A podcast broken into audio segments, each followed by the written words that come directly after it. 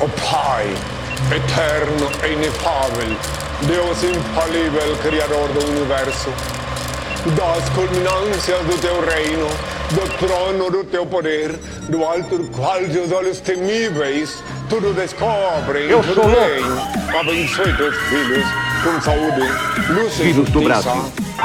Brasil. Salve, salve galera, eu tô na. Estamos ao vivo, olha só. Canal Camisa de Força Podcast. Esse canal aqui que parece um hospício. Mas nesse hospício, de louco é só o papo. E hoje, pra trocar uma ideia muito louca comigo, eu trouxe o Sil Pimpão. Olha ele aqui. E aí, Ursão Monstro, Salve. como é que você tá? Tá de boa? Boa noite, galera. Tudo ótimo, graças a Deus. Foi fácil chegar aqui? Foi rapidinho, 20 minutinhos. Colou na favela, ficou de Tamo aí. boa. É, de boa. Aqui é pior que o Corinthians? Cara, é a cara do Corinthians. Aqui é a cara do É Corinthians, né, isso mano? aí. É aí, galera, um salve pra você aí que tá acompanhando essa live madafocamente. Já, ó, curte, compartilha, comenta. Meu, já faz aquele comentário, deixa aquela curtida pro YouTube achar que eu sou top, velho. Pelo menos ele vai achar, mesmo que a gente não seja. Ele vai achar que, mano, esses caras é foda, esses caras do camisa de força. Então, já curte, comenta e compartilha, joga aí nas suas redes sociais, dá essa força pra nós, deixa nós bonito, certo? Porra, Corinthians, Compartilha com nós aí, Corinthians. Ajuda aí, nós vamos falar de você hoje. Hoje, hoje aqui eu tenho um corintiano, né? Pra falar com um cara que é corintiano. Ô, Timão, maravilhoso. Tá tudo em casa. Tá tudo em casa. Galera, você que tá acompanhando aí, ó, por favor, compartilha, realmente compartilha, deixa o seu like, já deixa aquele like maroto, que é pra gente ficar famosinho, tá bom? É, fazer uma pergunta aqui pra vocês antes. Fala pra mim se o áudio tá top, galera. Se o áudio estiver ruim, dá um salve, porque se tiver ruim a gente não vai resolver, a gente só quer saber mesmo, tá bom? Live é muito doido, né, não, Ursão? É isso aí. Deixa eu ver aqui, ó. Quem já chegou aqui, ó. Matheus Lino, sacaninha. Ellen, ele falou aqui, ó, sacaninha. Por que sacaninha? Porque a gente vive na sacanice, né? Ah, é. Ellen Frondana, quem é, É minha essa? esposa, é minha Sua esposa. esposa. Ixi, Maria, maluco tá logo sendo rastreado. Vai. Capiroloco. Caipira louco. Cai, aí, Caipira Louco. Deixa eu ver quem mais aqui. Bravo. Pessoal que for chegando, manda um salve aí que a gente vai mandar um salve pra você. John. Snake. É John Davi, tá aqui. É, é John- Snake. John David MMA David. Tá bom. Deixa eu ver aqui quem mais aqui. Já subiu ali, ó. Ellen. Ellen é sua esposa, né? É, minha esposa. E já subiu a mensagem dela ali, ó. Galera, então, compartilha essa live aí que agora a gente vai bater um papo aqui, mas antes eu quero falar do nosso patrocinador aqui, ó, Máximo. Máximo é, uma meu patrocinador, ele tem camisa, luva, protetor bucal, bandagem, luva, olha as luvas do cara, aqui essa linha Ace aqui, a luva mais simples que os cara tem, mano, e é top, velho. Então, imagina a profissional como é que ela não é. Então, você quer uma bombeta também, igual essa daqui, ó, top, linda, maravilhosa, é só clicar no link que tá na descrição. E aí, você clicando no link, você vai cair no site. Caindo no site, você vai escolher seu equipamento que você quiser e vai usar o nosso cupom de desconto camisa10. O nosso cupom vai te dar 10% de desconto. Então, se você comprar uma luva, caneleira, qualquer coisa, qualquer coisa que você comprar na Máximo, você ganha 10% de desconto usando o nosso cupom camisa10. Firmeza? Então, dá essa força para nós, ajuda o pai a ficar rico e eu trazer convidados de qualidade aqui, que nem o Ursão aqui, ó, corintiano, irmãozão, que nem eu. E aí, Ursão, como é que você tá, meu filho? Tá de Firme e boa? forte, graças a Deus. Na correria aí. Foi, voltando naquele assunto, foi de boa chegar aqui? Foi, Foi bem fácil? tranquilo, foi bem tranquilo. Eu moro pertinho. Você mora pertinho onde? mais ou menos, né? Moro no Belenzinho. Mas pega uma reta só na marginal, deu 25 minutos aqui. O cara mora no Belenzinho. Pra quem não sabe onde que é o Belenzinho, pessoal, é um conjunto prisional. Os caras liberaram ele pra vir aqui, né? É, liberaram hoje, tô aí. Você mora ali perto do, do presídio mesmo, ali? Moro. Cuidado se o cara não É. e sair na sua casa. lá. Você já pensou nessa hipótese? Não, sai lá, a gente recepciona bem. Tem um bagulho de kart ali do lado, não tem? Não, Na aí é um, pouquinho mais, é, é um pouquinho mais longe. Você mora mais pra lá ainda? Não, não, moro mais pra perto. Eu Mas- moro ali no final da ponte da Vila Maria. Ah, então tá No tranquilo. comecinho do Belenzinho. Ah, então não dá pros caras chegar cavando até não lá, dá. não.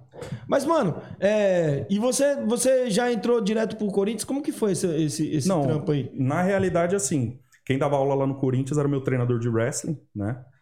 E ele acabou migrando para outra área, foi trabalhar na área que ele se formou, ele é enfermeiro. E ele me indicou.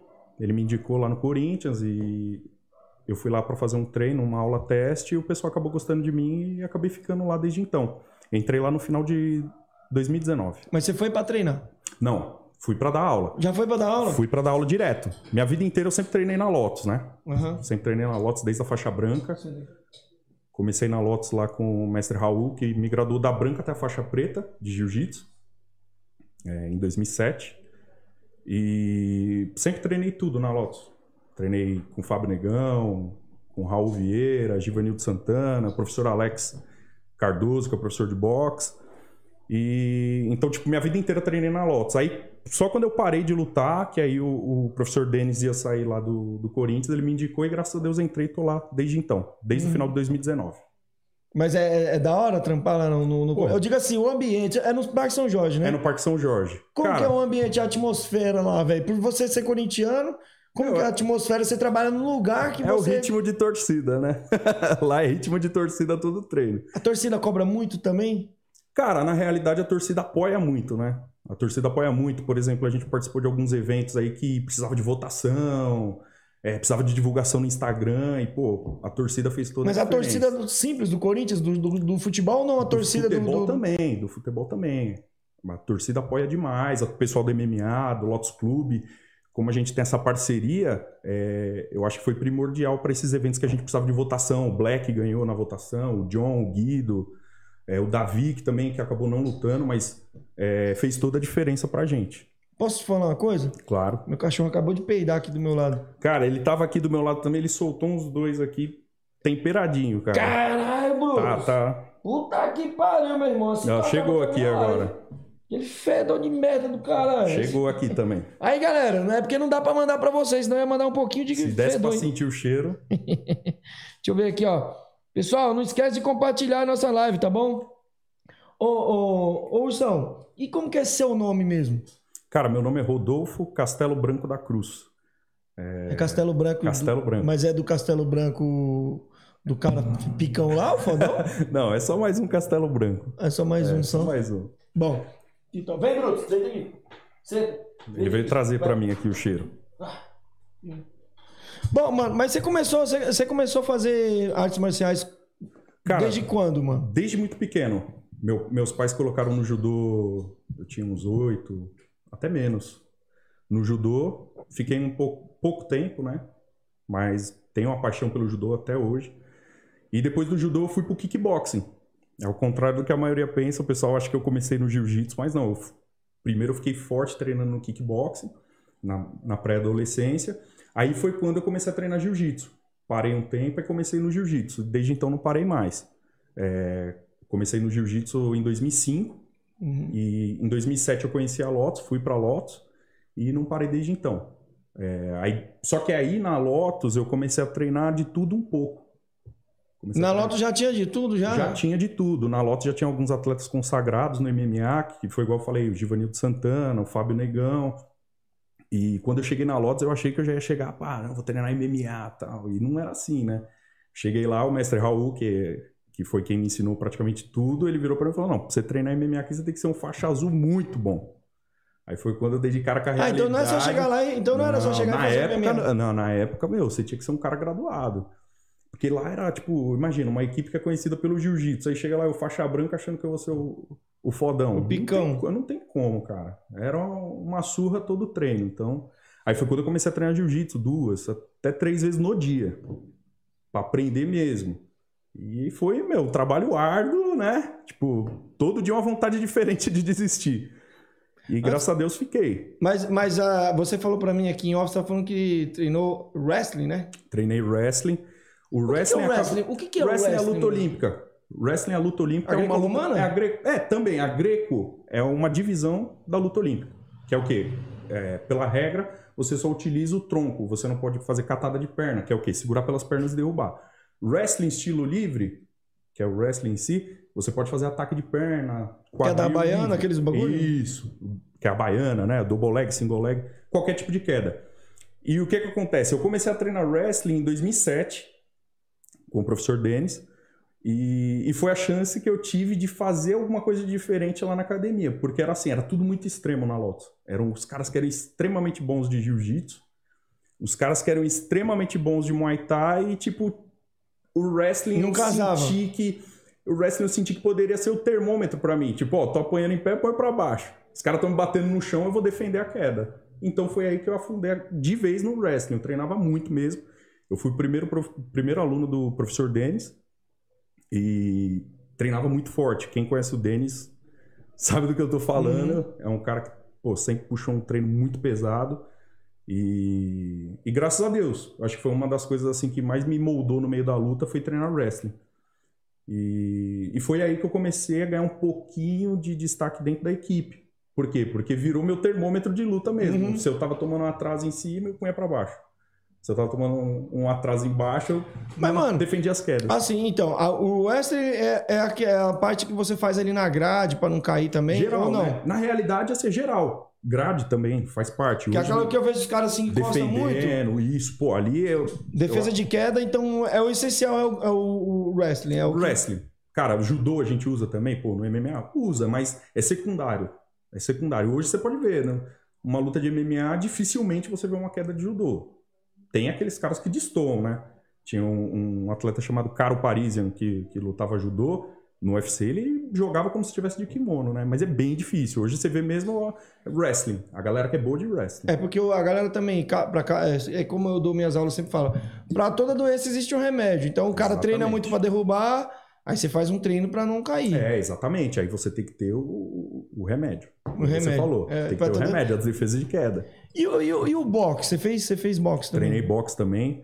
É, comecei no boxe, mas não, eu não tinha tanto como que falar. Molejo. Não, não tinha, não era nem questão de molejo, é pouca instrução, sabe? Os lugares onde eu treinei, não, não tô colocando culpa em ninguém, lógico, mas não era um, um- um treino muito Pegada mesmo. pegado. Eu treinei boxe de verdade mesmo com o professor Alex Cardoso, que é o Pete.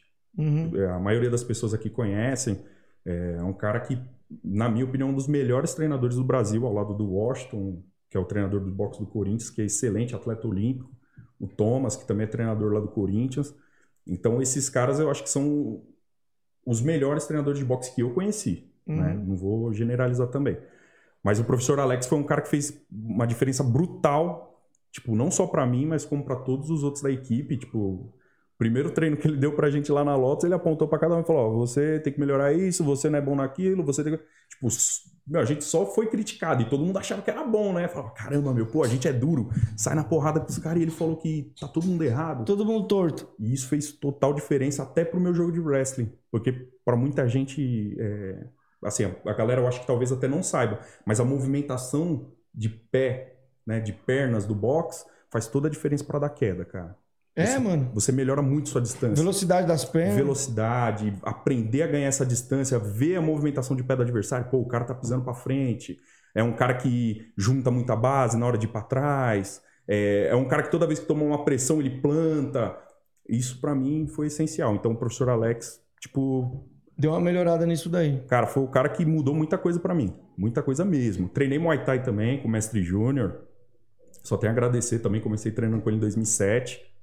E- Mas o boxe para mim eu acho que foi o que mais fez diferença para mim. Então, quando a gente fala MMA, é um mistão mesmo, né? Tipo, de Literalmente. várias artes. Não é só, tipo, jiu-jitsu e, É. e boxe. Literalmente. Hoje, hoje, assim, é minha opinião, né? O MMA é, é um negócio completamente diferente de todas as outras lutas, assim. Por quê? Muitas vezes você pode pegar um cara que é muito bom de jiu-jitsu, mas se ele não souber linkar, ele não souber misturar as coisas, pô, misturar a trocação, criar um jogo de trocação para favorecer o jogo de queda, não vai para frente. O desafio do treinador hoje de MMA É saber misturar é essas artes. saber linkar uma coisa na outra. Então, tipo assim, é linkar o cara, por exemplo, você pega um atleta muito bom de Muay Thai. Muitas vezes ele não vai conseguir se soltar no MMA. Por quê? Porque ele vai ter o receio de tomar uma queda. Ou então ele não vai ter a mesma distância que tem no Muay Thai. Que a gente sabe que é um jogo mais aquele. É agressivo, próximo. Pra dar cotovelada. É, joelho. entendeu? Então, é, é, ganha quem souber fazer esse link. Quem conseguir é, pegar a trocação de um cara e falar, meu, ó, esse fulano luta assim.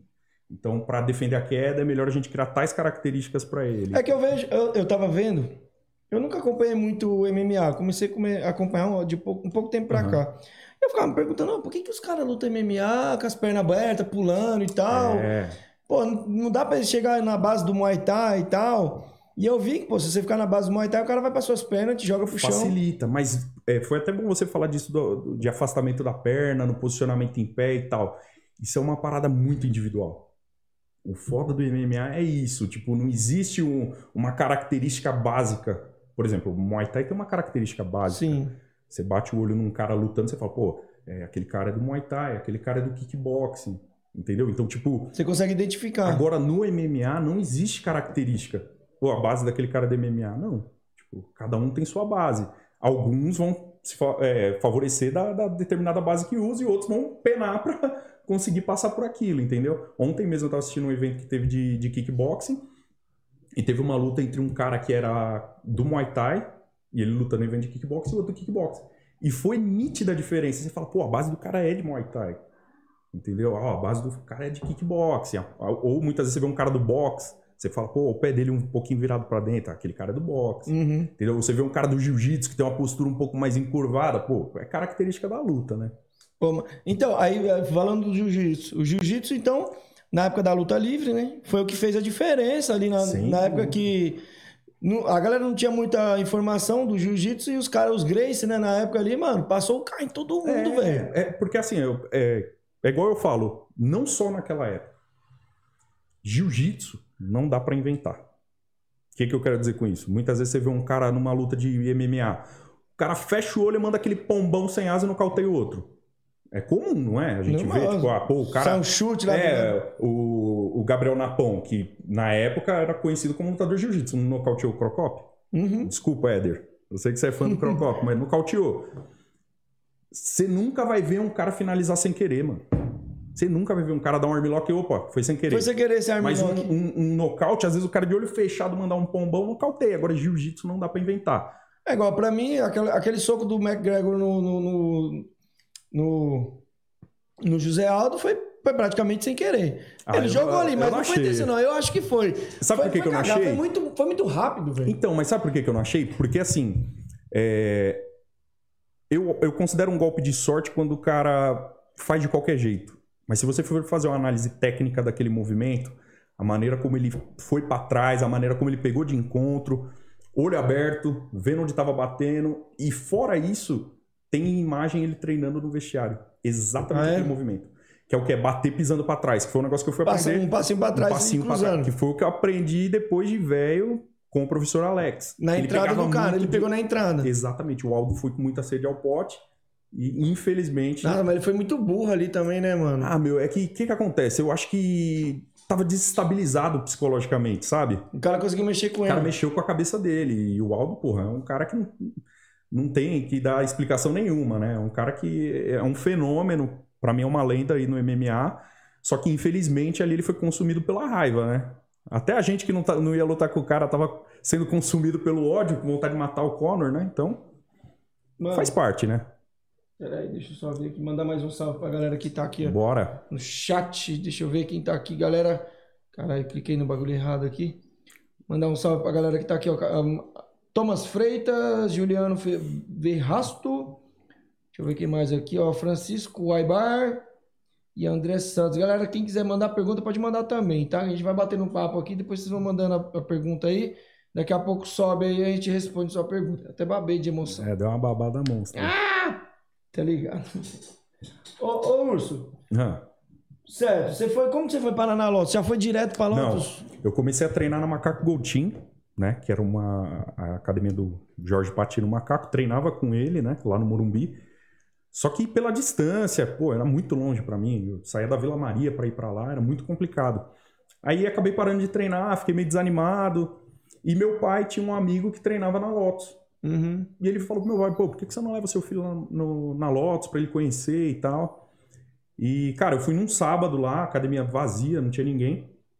E tinha um professor lá de Kung Fu. Ele falou, não, pô, entra aí, conhece a academia e tal. E conheci, gostei do ambiente. É, é um ambiente muito bom, quem, quem conhece sabe, não dá vontade de ir embora. E eu voltei numa terça-feira pra conversar com o mestre Raul. Só que nessa época, meu pai tava arrumando emprego pra mim na época no Banco Real. Eu ia trabalhar na parte de monitoramento e tal. E já tinha Cara, então você já era, você era nerd, então, no bagulho? Não, não, não era nerd, não. É trampo mesmo de chegar lá e ficar olhando a câmera. Peão. Não, É, peão. E eu cheguei lá pra conversar com o mestre Raul, cara, e pra mim ele foi um cara primordial pra mim, assim, no meio da arte marcial. Ele virou pra mim e falou: os treinos aqui são tais dias, tal hora, tal. Eu falei: não, eu quero competir. Ele olhou e falou: não, você quer competir mesmo? Você sabe como que é a vida de um competidor? Aí deu um, né? Eu falei: opa. E, cara, foi a partir daí que eu virei e falei assim: ó, eu quero essa parada. Eu sempre gostei de luta por influência do meu pai. Meu pai adora é, luta. E, cara, na outra semana eu tava lá. E eu juro por Deus, o primeiro treino que eu fiz foi um treino de Muay Thai com o mestre Júnior. Uhum. Terminou o treino, eu falei, meu, nunca mais eu volto, cara. Eu quase morri, né? Tipo, quem conhece o mestre Júnior sabe, ele deu uma puxada nos treinos meio de louco lá.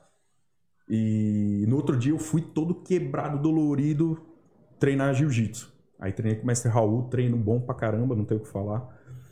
E, e, cara, passou um tempo, eu fui criando afinidade com a academia, com o mestre Raul, com todo mundo. Aí tinha, pô, os caras que eram a elite de lá, né?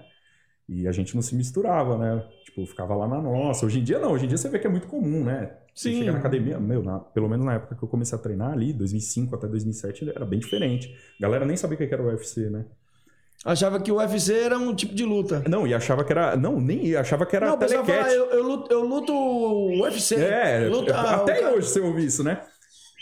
Continua. E, e assim, tipo, nessa época foi quando eu virei e falei assim: não, eu quero a parada, eu quero, quero aprender, quero viver disso. E, e cara, não parei mais. Aí passou um tempo. é, eu nem ia falar disso, mas eu vou falar, vou aproveitar para falar. Eu ia e voltava para casa andando, de Santana até a Vila Maria. Porque muitas vezes a gente ficava o dia inteiro na academia, pô, pra comer, assim, eu e o Éder, ele sabe bem o perrengue que era. É um cara que também tem uma história sensacional aí. É, veio do Mato Grosso pra cá, se virando. E, cara, a gente às vezes pegava o dinheiro que tinha do ônibus pra comer alguma coisa. Que ficava o dia inteiro treinando, era o dia inteiro, literalmente. E eu encontrei com um cara que já era faixa preta da Lotus. Só que sabe aquele cara que é dor de cotovelo? Coitadinho? Uhum. Pô, eu não cheguei porque a galera só dá atenção pra fulano, pra ciclano. Ele me trombou em Santana e ele já não era mais Lotus. Aí ele virou pra mim, oi, e aí, você ainda tá treinando na Lotus? Eu ainda era faixa branca, quase pra azul. Aí eu virei e falei assim, não, pô, tô, tô treinando todo dia, treinando pra caramba, o Fábio me leva pra treinar e tal. Ele, ô, meu, deixa quieto esse negócio de luta. Sério, cara, tentou desmotivar você, mano? Deixa quieto esse negócio de luta. é, vai arrumar um emprego, cara. Vai arrumar um emprego. Ó. Se você falar com fulano, ele te arruma um emprego lá de segurança e tal. E eu olhei pra ele assim, tipo... A frustração dele ele quis jogar pra mim. Tipo, ó, tá vendo? Eu não cheguei e sou faixa preta. Só que na realidade é a mentalidade do cara era do coitadinho, Às vezes, não, sabe? às vezes não dá nem pra culpar esse cara, às vezes ele não teve tanto, às vezes não foi por maldade, tanto esse cara, É, mas tipo assim... a criação, sei lá, o que, mas que é, foi. mas é, é esse é o ponto. Eu não cheguei onde eu queria ter chegado na luta. E eu nem por isso eu viro pros caras, "Ô, vai fazer uma faculdade de educação física. Você não, que tá errado. também, né? Não, não que tá errado, na minha opinião, se você pudesse, forme, mas eu não tenho que ficar virando e falar, "Ô, esquece seu sonho da luta. Muito pelo contrário. Eu pego tudo aquilo que eu passei, que não foi apoiado por alguns, que me desmotivaram, e dou de volta pra vida, né? Tipo assim, ó, vai lá, vai que dá. Você vai chegar. Tá vendo o fulano que não chegou? Ele não chegou porque ele não quis, ele desistiu no meio do caminho. Então, tipo assim, nessa época, foi uma época que foi muito difícil pra mim.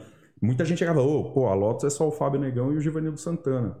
Mas ninguém viu o que, é que os caras passaram pra chegar lá. Ninguém acreditava Entendeu? nos caras, né? Os caras têm uma história, meu, fudida no meio da luta. Entendeu? E eu, ao invés de olhar pra esses caras, eu falei, não, mano, eu quero ser igual eles, então. Vamos ver o que, que eu tenho que fazer pra ser igual o Mestre Raul, pra ser igual o Negão, o Giva. E, cara, foi o que me manteve ali. Queria mandar um agradecimento aí pro Mike, que foi o cara que me desestimulou a continuar. Tô ou, aqui. ou, na verdade, ele É. estimulou mais ainda, né? Acabou me ajudando. Então, um agradecimento pra ele aí. Que hoje eu sou faixa preta do Mestre Raul, sou treinador de MMA do Corinthians e sou treinador de MMA da Lotus, que foi da onde ele desistiu. Então, tá um salve aí pra ele. Então, isso aí até porque deixa, essa parada que ele fez, geralmente essa galera desiste de qualquer coisa que você vê que não vai dar certo. não é só da luta.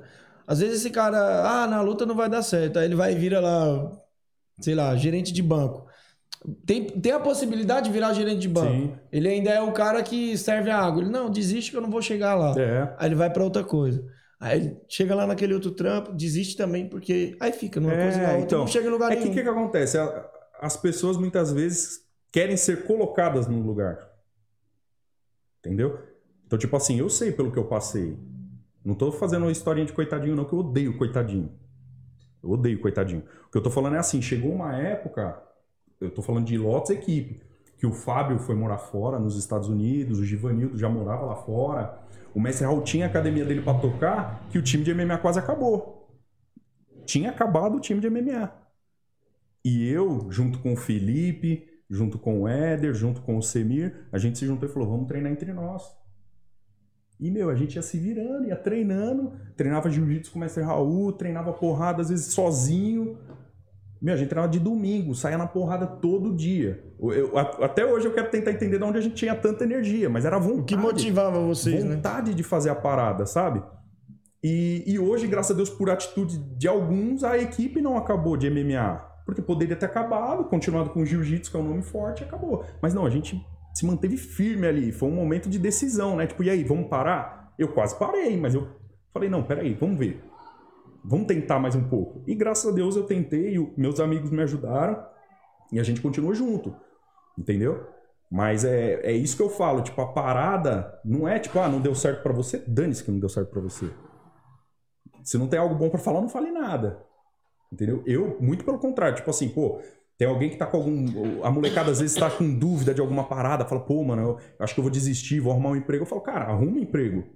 Mas treina um treino por dia.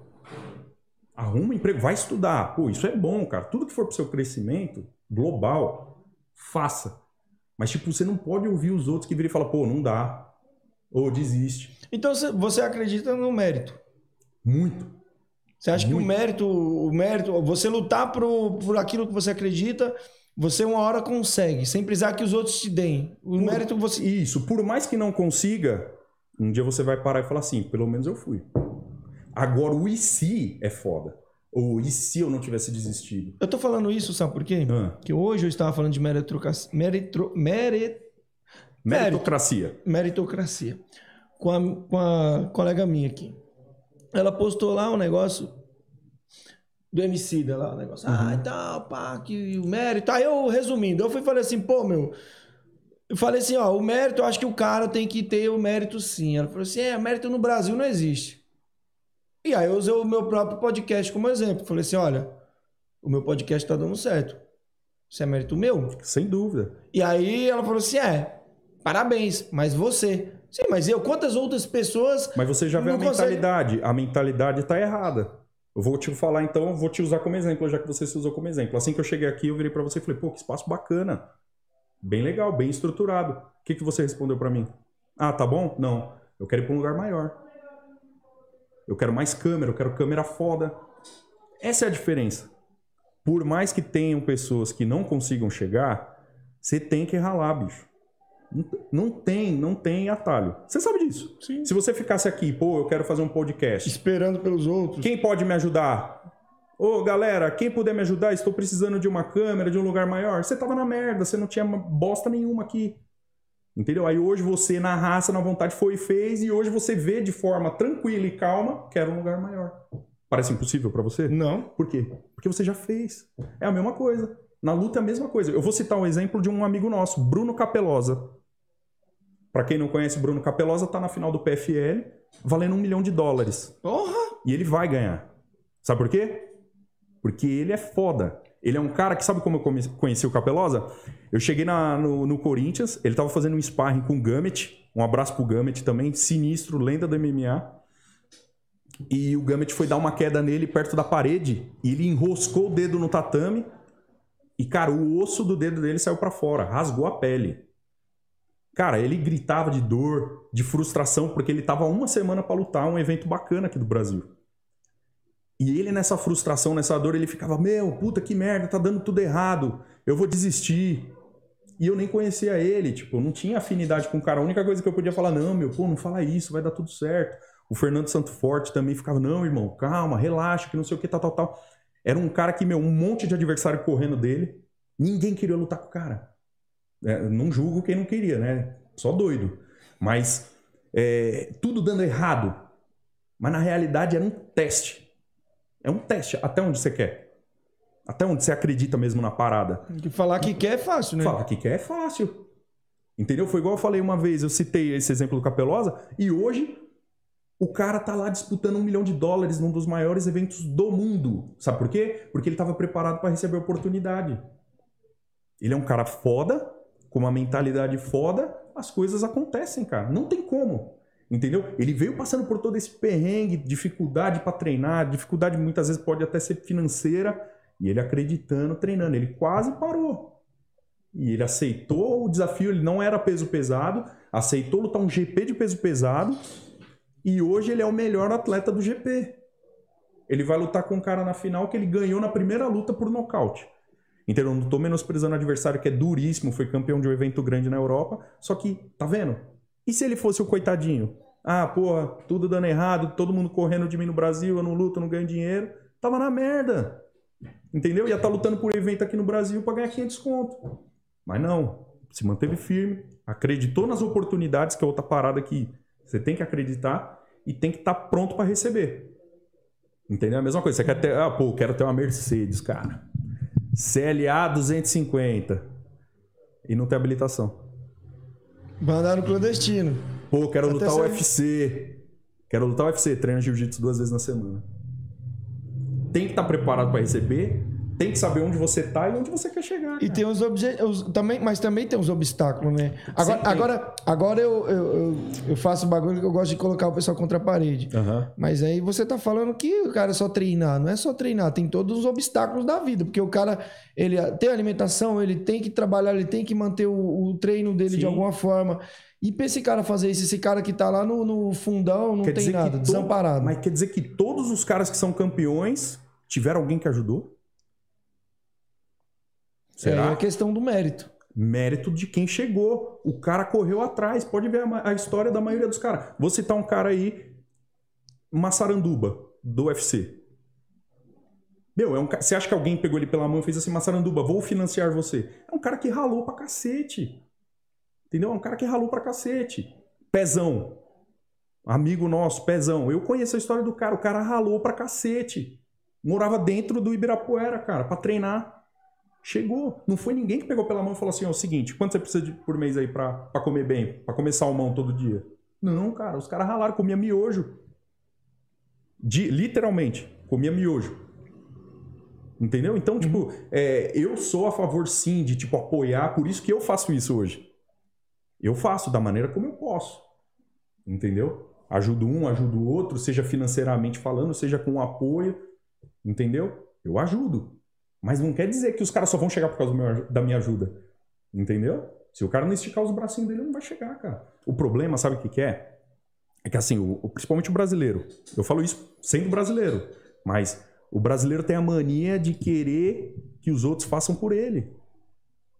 Você entendeu? Isso é que é foda. É isso aí que eu falo. É do caralho. É igual na política. Sim. O brasileiro, ele acha que sempre o, o, governante tem que fazer algo por ele. E ele tem que ficar lá sentado esperando. Sim. O que eu acredito é o seguinte. É...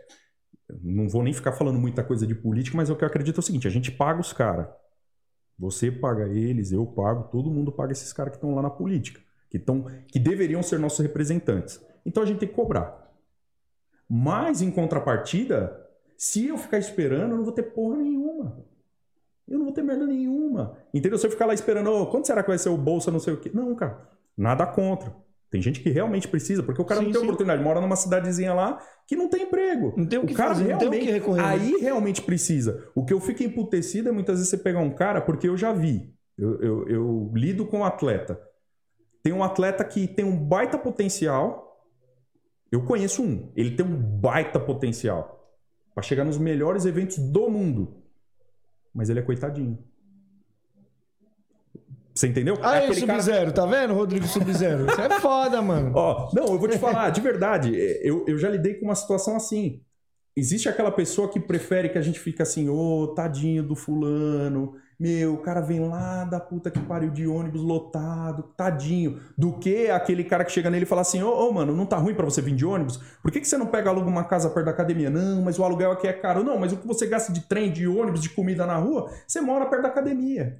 Eu já fiz isso e a pessoa virou: Ah, nossa, Nunca imaginei que eu pudesse pagar um aluguel aqui. Entendeu? Então, é a síndrome do coitadismo que eu falo. É aquele cara que gosta de. que todo mundo olha, ó, tadinho dele. Mas isso aí já tá enraizado no nosso, no É, nosso, cara. no nosso DNA. Pra tirar essa porra vai ser foda, mano. Não, eu, assim, eu, eu acho que não dá pra tirar, né? Mas eu acho que você consegue é, Melhorar. melhorar. Entendeu? Tem muito cara ainda que eu lido que, meu, é todo dia uma bronca diferente. Os moleques que estão me assistindo aí, que treinam comigo, sabem que todo dia é uma bronca numa modalidade diferente. Entendeu? É, é, tem que entender que, assim, meu, ninguém dá dinheiro pra ninguém de graça. Não existe. Não existe. Se, se tiver, me apresenta alguém aí que tá dando dinheiro que eu preciso. Silvio Santos, mas tem um porquê, tem um porquê ele dá É. Dinheiro. Porque ele quer mais dinheiro. Ele tá ganhando mais dinheiro com aqueles trouxas lá que ele fica jogando nos aviãozinhos, entendeu? Então, é, é ralar, cara. É ralar, acreditar. Trabalho entendeu? duro. Primeiro de tudo, é trabalho duro, acreditar em quem tá te guiando, entendeu? E, e- e- e, meu, não tem, não tem atalho. É isso, entendeu? Eu te falo porque eu já vi vários, cara. Se fosse um negócio que eu nunca vi ninguém chegar, beleza. Mas eu conheço várias histórias. O cara tem que abrir mão de um monte de coisa. Eu acho que praticamente. Meu, no Brasil a gente fala assim: ah, o brasileiro, ele. ele- a gente às vezes critica muito o brasileiro e tal. Uhum. A gente é o, a- a- o país do jeitinho. Não, vamos dar um jeitinho aqui. É. Não, pera ali, me ajuda aqui. É um povo muito tranquilo, É, muito né? tranquilo, mas se você for pegar a história individual dos caras que chegaram lá em cima, são muitos, cara. A gente tem muita gente, mano, É, aque- que é saiu aquela- do nada e tá lá em cima. Que se a gente for falar no futebol, então, Vários. tá ligado? Mas assim, eu vo- volto a dizer, não tô generalizando. Tem os que são favorecidos? Óbvio. Em tudo Sim. na vida tem. Tem aquele cara que é sobrinho de um, de um, é, empresário pica aí, aí o cara coloca ele como presidente, CEO do negócio. Mas é aquilo. Se o cara não for bom, uma hora vai dar uma merda. E alguém vai pagar o pato. Ou ele que é um merda, ou quem colocou ele lá. Então, tipo assim, quem é de verdade é de verdade. É, é isso que eu falo pros caras. Melhor você lutar, lutar, lutar. Puta, não deu, cara. Porra, consciência tranquila. Do que ficar lá esperando lá, porra, o Brasil não apoia atleta, que não sei o quê. Tem que entender que ninguém dá dinheiro de graça. Ponto. Eu já ia, eu ia entrar nesse gancho, você falou de Brasil não apoia atleta, mas agora já que você entrou, eu ia falar exatamente isso Aham. agora. Por que, que a gente, o Brasil, não apoia? Eu, eu sou a favor do, de lutar para conquistar, Sim. Mas eu acho que o, o Brasil ele tem que reconhecer mais o nosso esforço de quem, de quem tá lá na parada, quem tá botando a mão na merda. Sim. O brasileiro tem a memória muito curta. Isso quando eu falo, eu falo de político, o pessoal que torce, o pessoal que só tá Sim. torcendo também já esquece. Vou dar um exemplo aqui. Se eu chegar pra molecadinha que luta boxe hoje e perguntar quem é Herder Joffre, os caras não Nem sabem. sabem nem quem é. Tá ligado? Se eu perguntar quem que é Maguila, quem foi fulano, os caras não sabem quem é. eu, eu acho assim, num cenário ideal, eu concordo com você, o apoio teria que ser muito maior. Certo? Para esportes olímpicos e afins. Porque, na minha opinião, não, não- não é porque eu sou da arte marcial, nós somos da arte marcial Sim. que eu tô falando isso. Mas a arte marcial molda o cara. Entendeu? O cara aprende o que é respeito e hierarquia. Entendeu? O cara aprende. Literalmente, a arte marcial ensina no, no modo global. Não só luta, não só técnica Ele ensina pra vida. para a vida. Exatamente. Porém, em contrapartida, tem tanta coisa para ser feita no país e a galera não se revolta. Aí o cara quer falar, não, pô, o cara, pô, tem que apoiar o esporte. E a troco de quê? Ah, não, pô, aí beleza, ah, o cara vai ser um medalhista, pô, tô tirando um cara das drogas. Mas tem muito cara que não merece e tá recebendo. Entendeu? Eu não vou nem entrar muito nesse mérito, mas, cara, todo mundo sabe que tem atleta olímpico que nessas Olimpíadas que tiveram no Japão fez corpo mole. Entendeu? Eu não vou falar, mas tem amigo meu que tá assistindo a live aí, sabe do que, que eu tô falando. Atleta do judô que, meu. Você viu que o Tinha cara. outros melhores pra estar lá. Não, é, também. Também, também, concordo com você. Mas o fato do cara tá lá, o cara não foi pra dar o sangue. Ele não foi pra representar o Brasil. É isso que eu tô te falando, entendeu? A troco de quê? Vamos investir mais pra acontecer isso? Você entendeu? Para o cara chegar lá e falar, não, pô, o meu já caiu. Que a gente já sabia que pode ser melhor. É, pô, o meu já caiu, pra que que eu vou... que É eu igual aquele filho. Você tem um filho que faz um bagulho mais ou menos, mas você critica ele mesmo assim porque você sabe que ele pode fazer Exatamente, melhor que porque aquilo. o cara pode render mais. E outra, cara, é, para ele pode ser nada. Ah, tá pingando o meu, mas tem alguém torcendo pra ele. Entendeu? Tem alguém se espelhando nesse cara. Uhum. Entendeu? O peso é muito grande. Mas assim, esse negócio de apoio no Brasil, cara, no geral é muito difícil. A gente sabe disso. Mas foi igual eu falei pros caras. Eu vou, vou usar como exemplo. Eu sou um empresário, tenho uma empresa fodida aí. Eu vou patrocinar o Brutus por quê? Ah, o Brutus é um atleta bom, Ele é um atleta que tá competindo fora do país, é um atleta que tá na mídia, tal, tal, tal. Pô, beleza. Mas a maioria dos caras que choram por patrocínio é aquele cara que não treina direito, é aquele cara que nas redes sociais posta tomando cerveja. Entendeu? Eu falo isso, tudo isso que eu tô falando, eu não tô inventando, eu tô falando porque eu trabalho com atletas e eu sei do que eu tô falando. Enfatiza isso, por favor. Ah, é. é pra deixar que eu vou enfatizar isso. Ela, isso é pra ela, ela fica. É, mas é verdade, cara. Então, tipo assim, hoje em dia a gente vive na base da imagem. Tem um exemplo que eu dou pros meninos, é até bom pra todo mundo que estiver ouvindo aí. É, quando eu chego numa loja, eu chego numa loja e eu vejo esse boné muito louco aí da Máxima. E eu falo assim, ô vendedor, vem cá. Eu vou dar 5 reais nesse boné, beleza? Beleza. Ah, pega o boné e dou 5 reais. É assim que funciona? Não. Quem põe o preço, preço na etiqueta? É o, no mínimo, o gerente ali, É a quem galera, vende. quem, quem vende a parada. Então, quem vende a sua imagem é você, mano. Qual que é o preço que você tá pondo na sua etiqueta? Qual que é o preço que você põe na sua etiqueta? Quanto você vale? Quanto que você vale? Entendeu? É isso que pega hoje em dia. É difícil ganhar dinheiro hoje com esporte? Na minha opinião, não. Não. Só que cada um coloca um preço na etiqueta. Se você é aquele atleta lá que. Cara, eu não vou ficar generalizando, mas tem atleta que chega, pô, o cara não fez merda nenhuma e ele quer ganhar igual o, o, o Capelosa que vai ganhar um milhão. Duas pessoas, você tá me falando, tô lembrando de duas pessoas que eu conversei e falou isso. A última foi o Munil Adriano. ele Munil falou assim, mano, muito fácil ganhar dinheiro com a luta. Sim. Muito fácil. Comparado à época dele, Sim. do Munil, muito mais fácil. Munil, grande atleta, é de uma, eu já vi lutando ao vivo, não tenho o que falar. É um cara que teve que provar muito mais o valor dele do que hoje em dia, com internet, Instagram, YouTube, o caramba, TikTok, não sei o que, entendeu? Hoje em dia é muito mais fácil. Tem muito mais É ferramentas. muito mais fácil. Eu conversei com um empresário Uhum. é, e ele me falou de um cara, um atleta de motocross, que ele cobrava 100 mil reais para postar uma foto. 100 mil reais. E segundo ele, vale a pena. Então, volto a dizer, quem põe o preço na etiqueta é você, cara. E outro que eu vi falando que também, eu trocando ideia, foi o Léo Elias, que Léo lá tá Elias. do outro lado. Ele falou assim: os caras chegam aqui, não pode chegar aqui na Tailândia e querer ganhar a mesma coisa que o Lobo e que eu. Cada, eu tenho um. Até onde o cara chegou. É, pô. Tem, tem, que, tem, tem que entender que o cara tá lá em cima. E muita gente acha que vai chegar lá e ter, ter aquele reconhecimento sem ter passado os Exatamente. degraus da vida. Exa- é exatamente isso, cara. É exatamente isso. É igual uma faculdade, é igual na arte marcial, que você não tá na faixa branca e pula pra preta. Uhum. Entendeu? Tem aquele processo, só que as pessoas não sabem respeitar o processo e preferem ficar reclamando. Os caras tá zoando aqui, ó. Ah, Marco Gaspar Bezerro não sabe contar. Ladrão de treinos.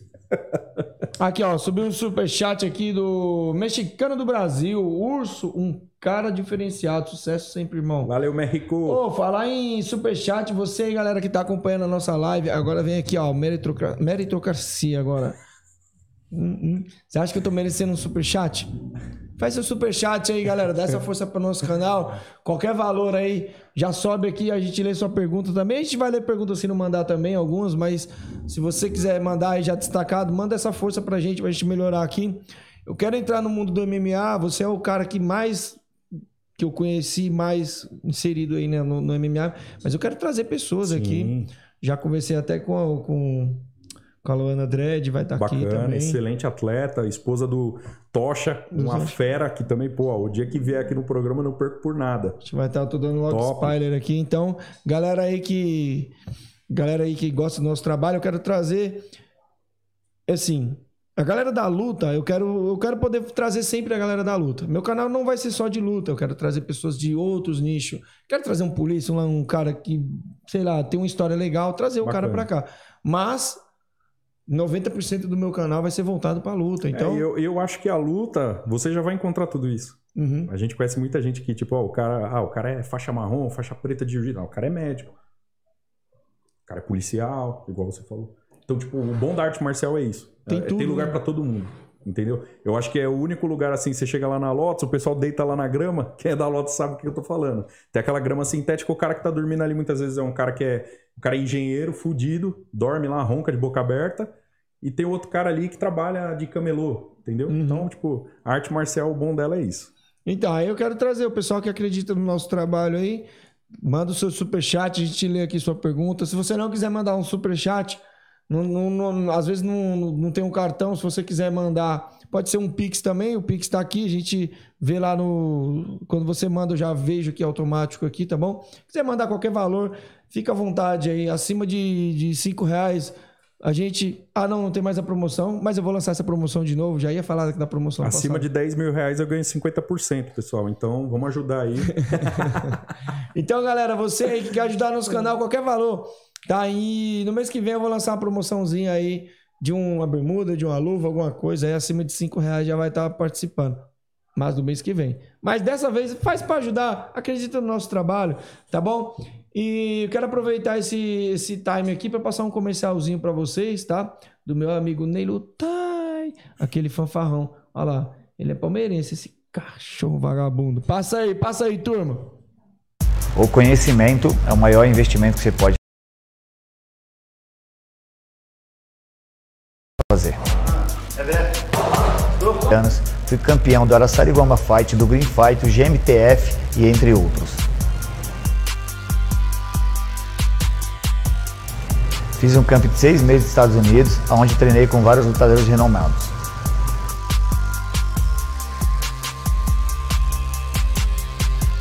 Hoje sou treinador de Muay Thai e nesses nove anos conquistei vários títulos, com Bahia, Marcos, Saulo, Lais, entre outros.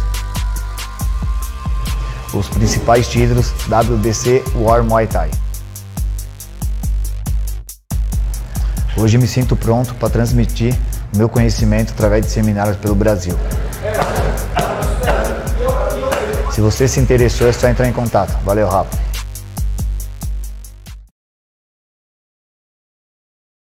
E aí, galera, estamos de volta. Olha só, voltamos aqui. Olha o que, que chegou aqui, ó. Pizza, gente. Tudo acaba em pizza, né, mano? Até as lives da gente aqui. Brutus, vem deitar aqui, vem, seu vagabundo, seu cachorro. Vai pra sua caminha, vai. O que, que é? Esperando o quê? Ah, agora ela espera lá, depois eu pago. Agora eu já falei pra ele lá, pode falar pra ela esperar, que não tem como eu pagar agora. Tô na live. A gente não gosta de pagar os outros, não, aqui, pessoal. A gente compra pizza e não paga. Então, ó, já manda pix aí pra gente poder pagar essa pizza aqui. Então, manda ele vir subir aqui e cobrar ao vivo aqui, ó. Porra. ah, eu falei pro cara que só vou pagar Pode depois. levar embora a pizza, meu. Não, fala pra ele vir buscar a pizza de volta aqui, não tem problema não. Ai, cara. Galera, é, então, manda seu pix, dá uma força pra gente aqui. Eu tô esperando aqui um amigo meu chegar aqui, ele não chega também, mas a gente vai continuar sem ele mesmo aqui, tá bom? É, ô, ô, ô, Urso, posso chamar de Urso, né? que é seu Claro, pô. apelido, né, mano? O pessoal mais- me chama mais de urso do que de O Rodolfo. pessoal tá falando aqui que você batia. é, você cresceu no MMA batendo nos outros, mano. que porra é essa aqui? Você batia nos outros? Foi mais sobrevivendo do que. Que assim, foi igual eu te falei aqui off, né? Tipo, eu não. Eu eu era o menos conhecido, o que tinha menos. Como pode-se dizer? Menos munições nos sparrings, mas eu tinha que sobreviver, né? E como eu acompanhava o Fábio. Fábio Negão, pra quem não conhece, tipo, foi um dos melhores atletas de MMA nacional. Foi eleito o melhor atleta aqui no, no Brasil, não lembro se foi 2008, 2007, não lembro que ano que foi. É um cara que já lutou com Demian Maia, já lutou no maior, no maior evento em ringue de MMA do mundo, que foi aquele Affliction. Ele lutou a primeira edição no card principal contra o Matt Lindland, é um, um cara excelente, né? E eu era sparring dele. Ele não tinha muito material humano nessa época, era só eu. Um faixa azul com 90 quilos na época, né? Faz bastante tempo. E eu tinha que sobreviver aos treinos. Foi igual eu falo, se juntar tudo que eu lutei na vida, tudo que eu já competi na vida, qualquer coisa, jiu-jitsu, boxe, muay thai, MMA, qualquer coisa, eu nunca apanhei tanto igual apanhava nos treinos do Fábio. Então eu acabei ficando um pouco Mas era luta mesmo ali? Os Cara, era, era, era. Quem conhece o, o ringue que tinha na Lotus é um ringue lendário. Até o Cezinha, ele, esses tempos atrás, estava lá na Lotus, ele lembrou disso. Ele falou, meu, aquele ringue era, era lendário. Tinha sangue no chão, caramba, meu, era, um- era uma pegada bem bruta mesmo. Ali, ó. Puta. O cara que correu da corrida, o cara que correu da luta aí com o salsicha chegou aí, ó.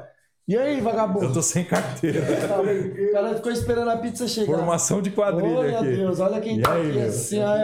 Tudo bem? Caralho, cuzão, perdeu, hein, Black?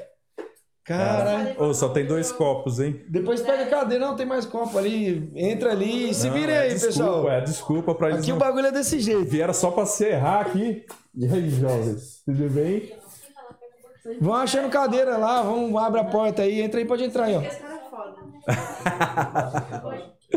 E aí, cachorro? Agora vem cá. sabe, aque- aquele maluco, um maluco que eu vi falando, eu esqueci o nome dele. Era não sei o que, Sarafian, velho. Ele, ele entrou no UFC e saiu, velho. Daniel? Isso. Daniel, cara bruto demais. Treinamos juntos. É um cara, meu, sensacional. E eu vi a entrevista dele, ele tava falando de sparring. Eu ainda não, não, não entendia muito bem de MMA e tal. Eu tava entrando no, no Muay Thai. Uhum. E aí eu vi ele, ele falando assim, pô, mano, sobre sparring. Eu não entendia muito bem o que era o sparring. E aí ele foi, falou assim, pô, meu, o cara mais duro pra me fazer sparring era o cigano. Ele falou que apanhava demais. Então era pancadaria mesmo? Cara, como- já que você citou o Daniel, é um cara que eu já treinei algumas vezes com ele. A gente já fez alguns sparrings. E, e, meu, é, é literalmente uma luta. Você treinar com um cara desse, que tipo, é um cara que almeja chegar num nível é, muito elevado, ele tem que treinar de forma diferente, né? Sim. O cara que quer ser diferenciado tem que treinar diferenciado, né?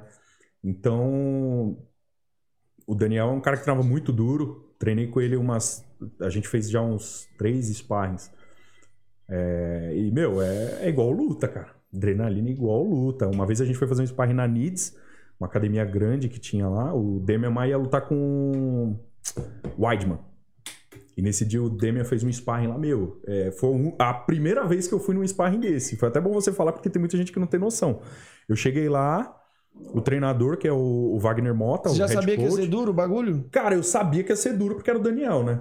Mas eu não sabia que ia ser daquela forma. Você achou que ia ser só um sparring Eu forte? achei que ia chegar lá, a gente, todo mundo ia sair na porrada e acabou. Mas, cara, a gente chegou lá, o Wagner Mota chamou todo mundo, ô, vem aqui.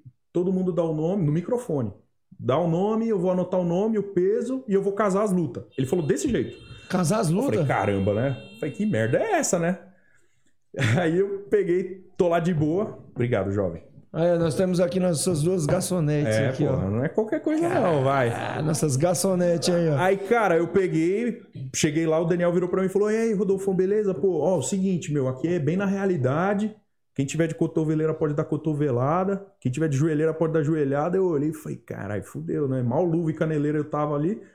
Aí mexi na mochila, eu tinha uma, uma joelheira da ASICS. Eu falei, puta, qual perna eu ponho? Só uma, né? Não tinha um par. Eu fui pus na direita, né? A mais forte. E, e, cara, na hora que o Damian foi entrar pra lutar, os caras colocaram a gravação do Bruce Buffer. Juro. Anunciando a entrada dele, anunciou a entrada do adversário, que na época quem foi fazer o sparring foi o Matheus Serafim, pra simular o Weidman. E, cara, eu olhei aquilo, deu uma adrenalina igual de luta. Eu falei, mano, que merda é essa, velho? Os caras vão sair no pau mesmo aqui. Você voltou a passar na TV. Ô, com torcida, foi gente pra torcer. Foi nada. Juro por Deus. E a galera lá torcendo, o, o pessoal colocou no som o barulho da torcida no UFC. Fora a torcida que tava presente. Aí, Então, meu, simulação real. simulação total. Na hora que eu fui fazer, eu entrei lá dentro, o coração tava quase estourando na- no pescoço. Então, tipo, o sparring de MMA desses caras que são do nível elevadíssimo tem que ser também diferenciado, cara. Então, tipo assim, isso que o, que o Felipe falou é porque ele acompanhou bastante. Eu treinei com uns caras, tipo, tem sparring que foi bem pior do que luta. Bem pior. Ó, eu já fiz sparring com um cara que é um cara das antigas, assim, que, tipo, é, pode ser que tenha gente que não conheça, mas foi uma fera aqui no MMA nacional e internacional, que foi o Suério Silva. É um cara que ele já lutou o Mecha, que era um dos eventos mais tradicionais do Brasil e do mundo. Lutou o Pride, que foi o evento, acho, lendário, né, de, de Vale Tudo de MMA. E lutou o UFC. E, meu, o dia que eu fui fazer sparring com esse cara que eu olhei ele lá, cara, 1,90m e pouco, 120kg, eu olhei e falei, mano, tô, tô na Mutante. merda, né? Mutante, cara. E ele e o Negão, o Negão já era o, o Fábio Negão, né? Saindo na porrada. Eu falei, meu, não vou fazer com esse cara, nem fodendo. Aí terminou o sparring, o Daniel Viking, é, amigo nosso, que era o dono da academia, virou e falou, não, Rodolfo, vai com ele agora. Eu falei, puta, meu, com Pô, por 18, que eu não fui pro 19 banheiro anos, na velho. hora, mano. Com 18, 19 anos, velho. Então, tipo, eu olhei aquilo e falei, meu, tô fudido. Mas fui lá, saí na porrada, apanhei pra cacete, mas saí na porrada, entendeu? Então, tipo, isso que o Felipe falou é verdade. Boa parte do que a gente aprendeu e conquistou nessa época foi apanhando e saindo na porrada, né? Então, tipo, você vai ganhando um respeito com os caras saindo na porrada. Tipo, cara vê e fala, pô, esse cara é duro, esse cara não é bunda mole. né? É que eu vejo. Eu tô perguntando isso porque eu vejo muito Eu- exemplo, Muay Thai. Muay Thai a gente faz o quê? Três minutos, só que a língua, mano, vai, fica dois palmos pra fora. Quando você termina o round, você termina morrendo aí, ó. Tô falando, as garçonetes tá foda. Hoje tá. Tá hoje muito chique. Não, hoje obrigado. vocês, ga- garotas, ó, vou aumentar o salário de vocês hoje. Viu? Gente- A gente vai pagar vocês um pouquinho mais caro hoje, tá bom?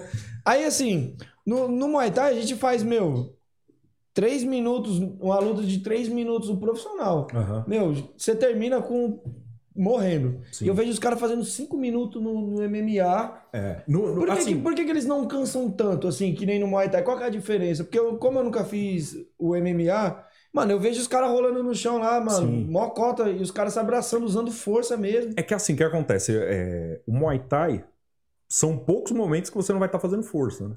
Você não vai estar batendo. Então, tipo assim, é, é, é- eu, na minha opinião, eu já fiz luta de kickboxing e eu falo, eu, eu acho que machuca mais. Que o eu acho que machuca muito mais. A recuperação demora muito mais. Será, velho? E a gente tem cotovelada, tem joelhada no, no- nas costelas. Sim, e no MMA tem os momentos, lógico que pô, a luvinha pequena machuca e tudo mais, mas tem os momentos que você consegue dar aquela respirada, você consegue controlar um pouco mais, você clincha o adversário, na- não clincha igual de Muay Thai, mas clincha na grade, é, no chão Segura mesmo. um pouco. No chão tem momentos que você vai ter que condicionar, você vai ter que segurar ali o cara, que senão se você for querer dar mil por cento de força, você tá fudido.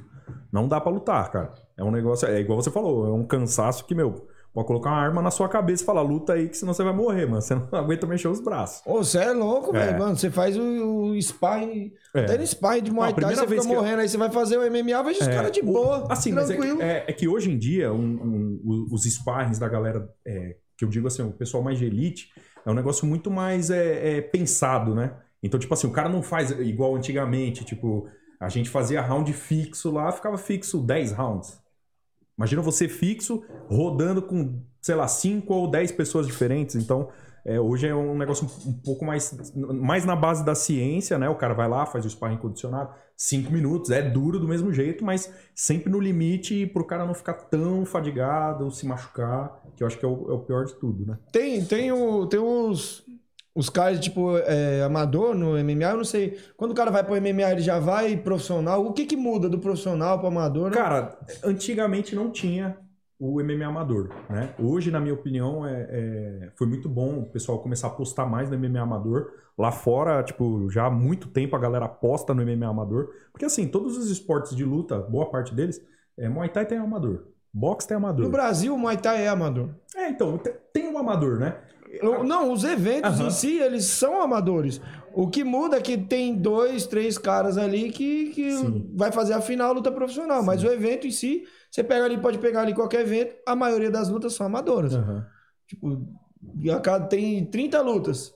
25 é amador. É, então. Então, é- é um evento amador. Mas ah, por que, que eu falo que no MMA é importante?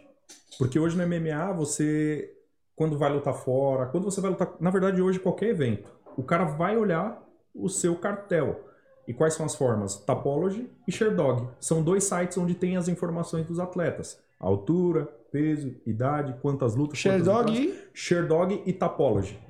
É um dois site, é um site. são dois sites. Tem tudo lá dos caras. Então o que, é que acontece? Quando o cara não tinha oportunidade de lutar amador, ele já ia pro profissional e. E foda-se.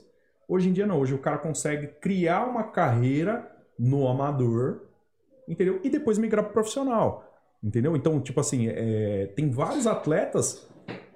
Tem vários atletas que fizeram dessa forma e deu super certo.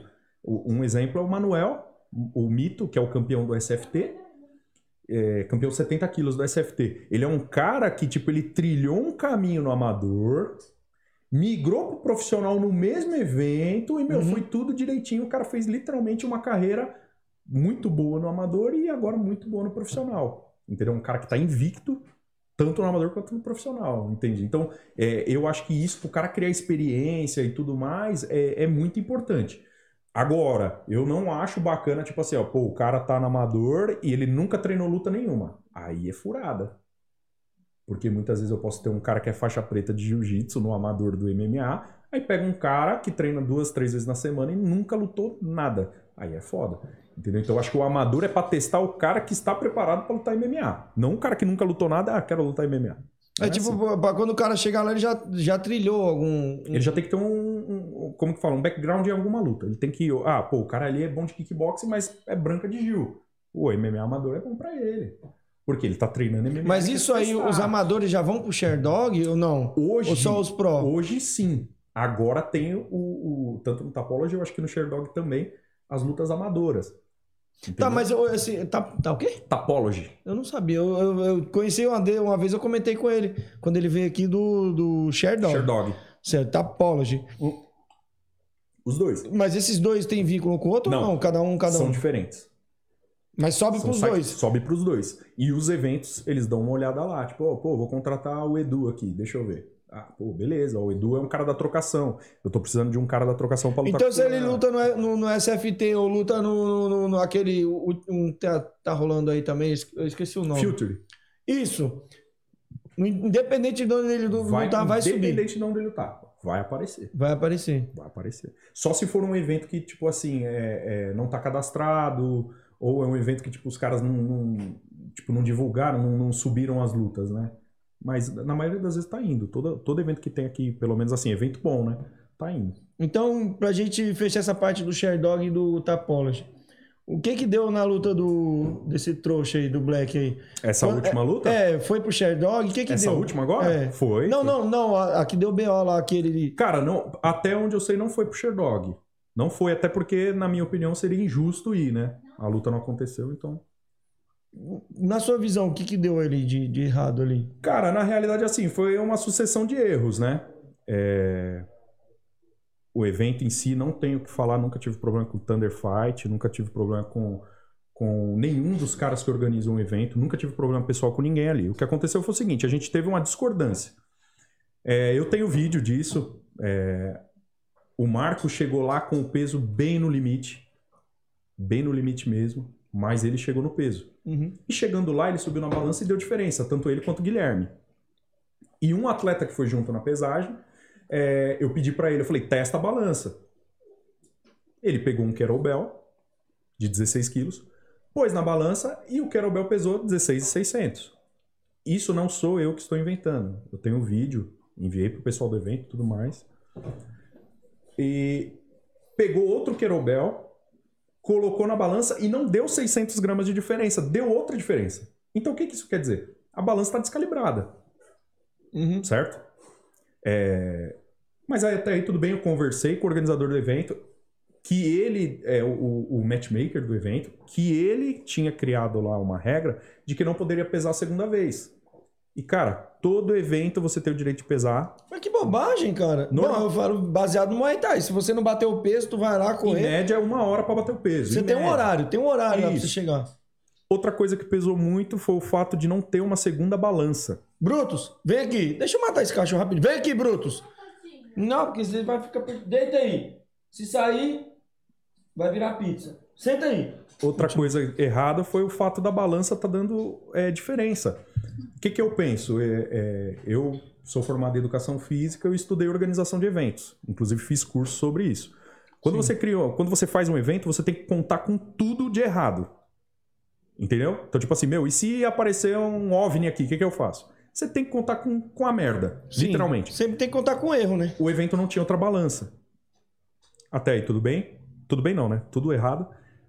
Conversei com o matchmaker do evento, falei meu ponto de vista, falei que estava errado e tal. Ele falou que tiraria um ponto do atleta na luta, porque antes a regra era, que ele tinha mandado no grupo, tiraria um ponto em cada round. Então o que, que isso quer dizer? Se você matar, empata. Pô, se você já vai entrar Você já com- entra perdido. Até aí, Puta, já estava errado round, também. Você tem, que foi- ganhar- você tem que explodir o cara nos. foi uma regra criada... Cinco, né? Cinco, né? Exatamente. Três rounds. São três cinco. rounds. Então, assim, é, criou uma regra para pesagem, Uhum. criou uma regra para pontuação. Já estava errado. Conversei com uma pessoa que trabalhou no evento que me garantiu que iria é, conferir a, a- a balança do evento. Porém, a pesagem foi em São Bernardo e a luta foi aqui em São Paulo. E a balança estava em São Bernardo. Então, não teve como conferir a balança. E essa pessoa me falou algumas coisas em relação a tudo isso que aconteceu que estava completamente errado. E me garantiu que não teria problema no evento. Mas vamos lá. O nosso primeiro atleta profissional, que nós iríamos colocar três atletas no profissional: Guilherme, Cascavel e o Marco. Uhum. O primeiro atleta foi o Guilherme. Entrou, ganhou a luta e eles voltaram o resultado e deram empate. Então, isso aí foi, foi o cúmulo pra gente. Foi o cúmulo pra gente. Porque, tipo assim, foi nítido a vitória, deram a vitória, anunciaram, levantaram a mão do moleque e voltaram atrás. Porque eu também não, não tô falando que o treinador tá errado. O treinador do outro atleta questionou, mas o erro tá que ele tava ajudando no evento.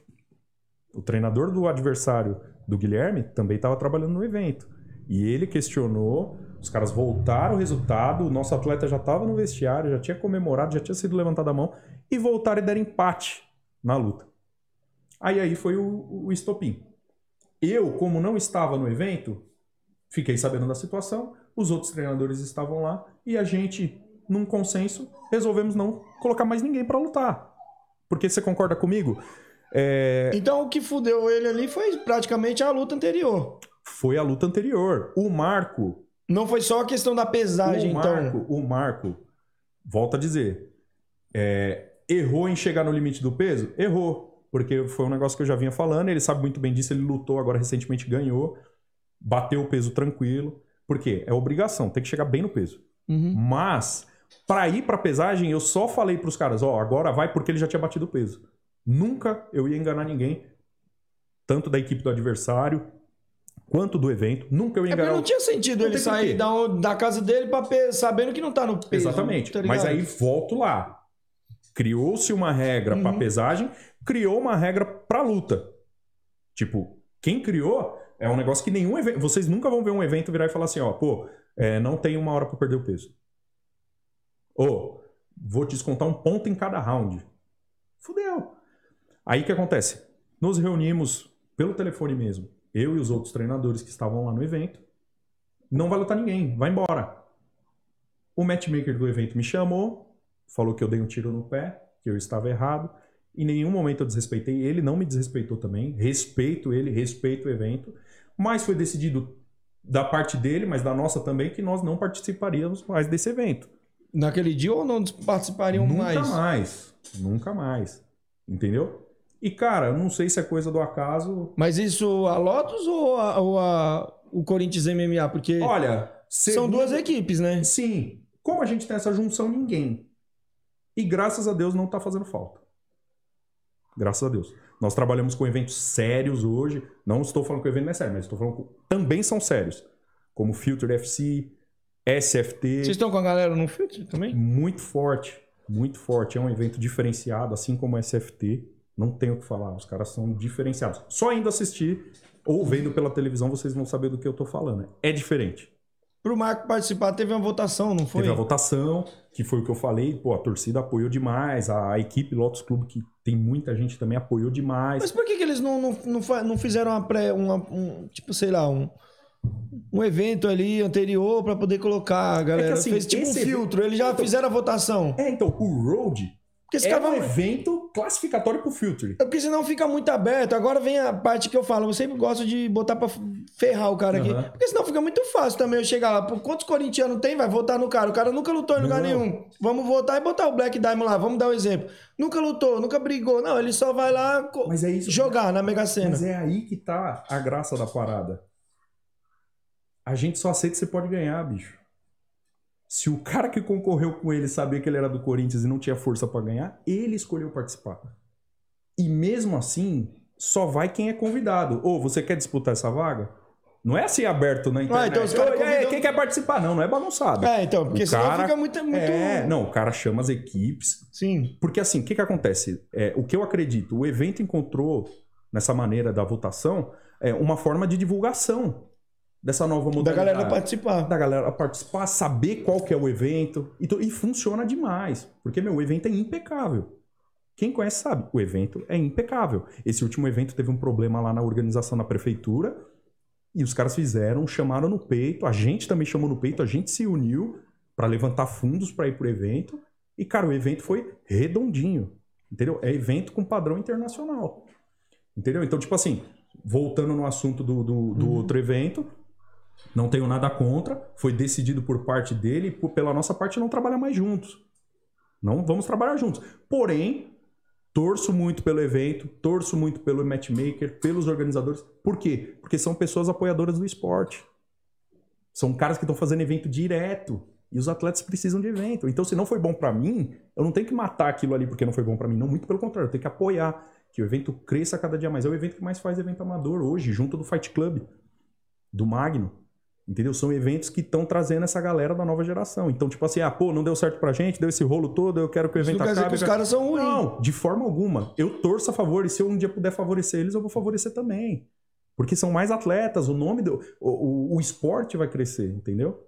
Então, não tenho treta com ninguém. Se alguém tem treta comigo, é, é eles que têm. Porque eu, eu dei prosseguimento na minha vida aí, graças a Deus estamos lutando bons eventos. Uhum. E, meu, e eles também estão bem pra caramba.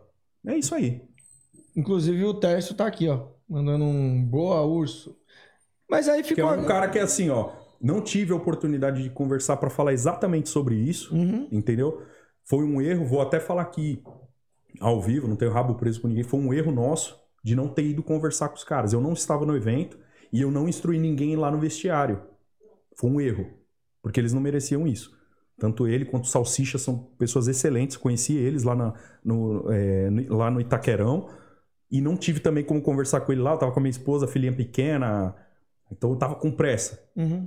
Não tive a oportunidade de conversar, mas nós erramos em não ir lá conversar com o Tércio, principalmente ele, que é o treinador. O Salsicha também, que tem o, pô, tem o nosso respeito, tanto meu, do Black, da Lotus, do Corinthians. E, cara, a vida que segue. Não tem problema com ninguém, não tem problema com matchmaker de evento, não tem problema com ninguém. Pode ser que alguém tenha problema comigo, Agora deixa eu te perguntar. Essa briga ainda há de rolar? Do quê? Salsicha e Black Diamond já era? Cara, pode ser que sim. Pode ser que sim, por que não? O Black Diamond tá falando que não, ficou com medo ali, ó. Ele tá assim, não, não, não. Ele, Não. tá, ele tá com medo, negão. Pô, aí você me mata de vergonha, mano. Cara, são dois grandes atletas. São dois grandes atletas, não tem o que falar. Tipo, pô, o Salsicha é um excelente atleta, o Black é um excelente atleta. Era o confronto que todo mundo queria ver, um cara do Muay Thai contra um cara do kickboxing no MMA. O bom do MMA é isso, entendeu? Você luta- mistura a galera, né? Pô, foi uma luta muito bem pensada pelo organizador do evento, pelo matchmaker do Thunder. Não tem o que falar. Foi uma luta muito bem pensada. Quando aceitamos, sabíamos do desafio, porque tinha atleta que treina com a gente, que treinou com ele, falou: Meu, o cara é, é foda. A gente já sabia quem era o cara. E o Black, mesmo assim, aceitou de primeira. O Black queria ter lutado, mas foi uma decisão da equipe. Ponto. Foi isso. Não tem o que inventar, não tem que passar pano pra ele. O cara tem 30 lutas de Muay Thai, já saiu na mão com um monte de gente, eu vou passar pano pro cara pra quê? Entendeu? E a gente não tem treta com ninguém, nem com o Tércio, nem com o Salsicha, nem com ninguém, cara. Se alguém tem, é com a gente. E se quiser resolver, a gente resolve. Senta todo mundo, é todo mundo homem, cara. Homem não tem medo de homem.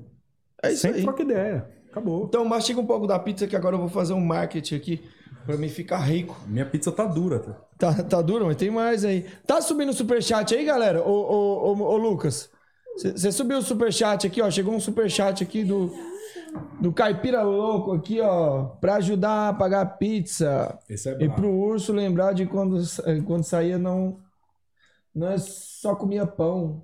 É esse cara aí que eu falei pra você, galera fecha o chat e curte o vídeo. As ideias é verdade aqui, ó. Subiu meio transparente aqui, não. Deixa eu ver aqui, pra ajudar. Mas subiu meio transparente ali, eu não sei porque que subiu meio transparente, mas é isso aí, galera. É, Tércio, é nóis. Mandar um salve aqui, ó, pra você, que você é zica. Tércio. Brabo. Bruna Castelo. Quem que é Bruna Castelo? É minha irmã. Daniel, Felipe. Mas a Bruna Castelo é bonita assim, igual você? É linda, parece eu. Daniel, Daniel Felipe aqui, obrigado por tudo, mestre. Aldana. Urso. Brabo do kick. É, deixa eu ver aqui, ó. Carlos Tavares. Galera, ó, você aí que quer comprar uma caneleira foda, top, muito sinistra, quer comprar um short muito lindo. Putz, eu não trouxe o short aqui. Ou uma camiseta top, assim que nem a minha aqui, ó, Nakmoy Navarros. O link tá na descrição, basta clicar. Vou ensinar o marketing pra vocês aí, que vocês que não sabem se vender aí, ó. Presta atenção aí, negão, aprende a vender, ó. Nakmoy Navarros, tá? Você aí que quer comprar óleo pra passar no corpinho, ficar lisinho. Sabe aquele óleo que parece, mano, cuspe do dragão, o bagulho pega fogo? É só clicar no link que tá aí, Nakmoy Navarros. Tem short, camiseta, é, luva, caneleira. Meu, óleo pra você. O óleo dele é foda. Vem mais cheio que os outros, tá? O pessoal não vão comprar do de outros, não, porque o, de- o dos outros vem mais vazio. Firmeza? Nakmoy Navals. Clica aí no link, manda mensagem pra ele, ele vai fazer um precinho bacana pra você, tá bom? Short personalizado. Se você quiser comprar um short escrito seu nome, o nome do seu inimigo, não importa. Você vai lá, manda mensagem que ele faz pra você. Firmeza? Na próxima live eu mostro aqui o shot aqui. Hoje eu esqueci. O papai não consegue pensar em tudo nessa vida, né, mano? Ursão, e, e, e o UFC, mano? Tem, tem planos? Como que tá? Tá, tá fácil pra você pra chegar lá? Cara, a gente tem alguns atletas que que estão no caminho aí, a gente está trabalhando forte a imagem dos caras, são caras que estão aparecendo bastante. Eu acho que dentre eles o, o Guido é um cara que está bem perto, um atleta que treina lá com a gente, um faixa preta, lutou o Fultro e agora está vindo acho que de quatro ou cinco vitórias seguidas. É um cara tem um jogo de luta agarrada muito bom Uhum. e é um cara que a gente já está trabalhando isso aí, né? Fora os outros que, que já estão assim estão galgando isso também, mas estão ainda com menos lutas e tudo mais. A gente tem que recuperar alguns caras aí. Fora isso, a gente tem um amigo nosso que vai lutar no, no UFC dia 13 de novembro, que é o Marcos Pezão. Mandar um abraço para ele aí, que eu acho que ele tá assistindo também. Uhum. Vai estar lutando contra o. Como é o nome do pesadão lá? O... Aquele brancão lá, como que é o nome dele? Ben Hotwell. Bem, Ben Hotwell. É um gigantão lá, pesadão. Deus quiser, o Pezão Absoluto. vai nocautear ele. É, categoria acima de é, até 120 quilos. O Pezão vai estar lutando dia 13. O Pezão sempre quando tá aqui em São Paulo faz uns treinos lá com a gente na Lotus. É um, porra, um cara que não tem nem o que falar, dispensa apresentações.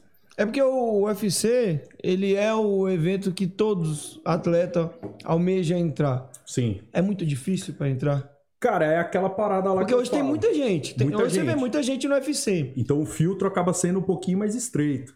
Uhum. Entendeu? Então, tipo, entra naquela parada que eu te falei. Ninguém dá dinheiro à toa pra ninguém. Então você tem que ser aquela. é, A gente um, um dia conversou com um empresário que foi lá na Lotus, ele virou e falou assim: hoje não basta você lutar bem. Hoje você tem que ser um cara que mantém uma boa aparência. Tá fudido, Black. Você mantém uma boa aparência. Então, você tem que ser um cara muito Black bom. já esquece. E você tem que ser um cara que sabe vender. Vender o quê? Vender sua imagem. O Entendeu? Mairon, ele falou isso aqui sobre ven- vender, saber se vender. Saber vender a imagem, cara, isso aí é essencial. Tem muita gente que assiste e fala, pô, mas eu conheço um cara que é melhor que aquele lá, mas, meu, vai dar uma olhadinha, principalmente o Twitter do cara, porque o UFC hoje conta muito Twitter, Twitter, né? entendeu? Instagram do cara, entendeu? Então, tipo, hoje conta muito. E querendo ou não querendo, o Brasil, é, na minha opinião, é o lugar onde mais tem cara duro. Você vai dar uma olhada lá na região norte, lá, meu, os caras são umas máquinas de, pedra. bater, cara. Você- Você olha pro cara e fala, mano, não vou lutar com esse cara nem fodendo. Entendeu? Tem um menino que também compete aí, que luta, direto tá treinando com a gente, o Davi, o Peste Negra. Meu, esse moleque é uma máquina de bater. Merece estar no UFC? Em breve vai estar. A gente já tá trabalhando isso também em paralelo. Entendeu? E, e é um cara que eu tenho certeza que quando chegar lá vai despontar. Entendeu? Mas é igual eu te falei, não basta ser bom. A gente vai ter que trabalhar a imagem do cara, rede social e tudo. Hoje conta muito, cara. Hoje conta muito pra chegar nos, nos eventos grandes. Porque, querendo ou não querendo, é o cara que vai ser a imagem da sua marca. Porque é uma a- marca. além, além de lutar bem, você também tem que né, ter uma boa imagem. Exatamente, no geral, né? É Hoje porque você, para você, porque o UFC quando bota você lá, ele, ele tá associando você a marcas. Aí o cara vai olhar e vai dizer assim, pô, esse cara pra chegar lá no topo, ele vai ter que ter que aparecer em algum lugar. Exatamente. E as marcas estão envolvidas, as marcas querem aparecer. Exatamente. Se eu a boto- hoje. Se eu boto, por exemplo, a minha marca lá, marca Madafoca no bagulho, eu quero ser visto. Lógico. O pessoal tá rindo ali, mas é uma realidade. Sim. Se eu boto lá, eu vou patrocinar lá o, o Zé do Peixe. Ó, quem que é o Zé do Peixe? Nunca vi, mas eu boto minha marca lá no, no, no- no Charles do Bronx. Exatamente. Amanhã, de- mano, minha- eu quero ser visto, irmão. Exatamente. E o que, que que acontece assim? Eu vou voltar a fazer uma crítica, mas é uma crítica construtiva. É, é muito comum aquela imagem tipo assim: terminou a luta, o brasileiro ganhou a luta, aí o cara vai entrevistar e fala assim: pô, e aí, meu, qual que é o próximo passo? Me corrige. Não, é, me corrige se eu estiver falando errado. Pô, sou um funcionário do UFC, quem o UFC colocar comigo eu vou lutar. Tá errado, cara. Tá errado. Tá errado. Tem que apontar o dedo, tem que falar, ó, quero lutar com fulano de tal. Entendeu? Quero bater em fulano, quero pegar um top 5. Aí, seu bunda mole. tu- É, faz parte, cara. Faz parte. Por que que o Conor Às vezes ele nem pensa daquilo do às vezes cara. ele nem pensou, meu. O que que. Ó, uma das coisas que eu vi que, tipo assim, pra mim foi uma aula. Eu odiava o Conor. Na época do Aldo. Eu odiava o Conor. Todo mundo odeia. Odiava. Aí que tá, eu odiava. Hoje eu admiro. Por quê? Depois da luta, você viu a maneira como ele falou com o Aldo? Um ator, cara, chegou lá, cumprimentou o Aldo com todo o respeito. É o que o brasileiro, infelizmente, ainda não aprendeu. Tem que saber separar. Você lá dentro é uma coisa, fora você é outra.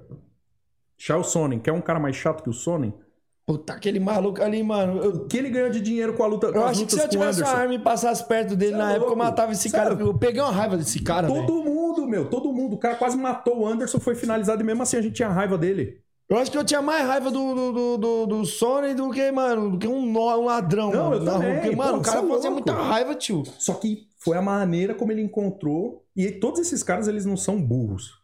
Tipo, meu, eles se baseiam, tipo assim, é, tudo na vida a gente se baseia no que já aconteceu para o que vai acontecer no futuro. Então, tipo assim, eles pegaram o Muhammad Ali, como que ele era, o estilo dele? Por que, que foi um dos caras que mais. Além dele ser bom pra caralho, era o cara que vendia a luta. Pode ver todos esses caras, Anderson Silva, Sonnen, todos eles vendiam bem a luta, por quê? Porque se basearam em outros caras que chegaram na parada. Então não adianta, você quer chegar num negócio e você quer fazer do seu jeito ou do jeito de alguém que fez que não deu certo. Entendeu? Então eu acho que o brasileiro tirar um pouquinho também desse negócio de ser funcionário do lugar. O show é o atleta, cara. A verdade é essa. A gente, um dia desses aí, a gente foi lutar um evento. é, Eu não lembro. Ah, foi a luta, eu acho que do, do, do John. É, eu acho que foi. O cara chegou acelerando. Não, que tem que fazer a bandagem, que não sei o que. Eu falei, ó, calma. Respira. O show aqui é você. Se você não tiver preparado, eles vão ter que dar um jeito. E não tô falando que eu fui folgado, que a gente chegou atrasado. Não, a gente chegou na hora. Só que o evento, com medo de atrasar, o cara veio acelerando. Não, já tem que estar com a bandagem. Aí o John já ficou acelerado. Eu falei, não, calma. Respira, o show é você. Vamos respirar, vamos fazer sua mão.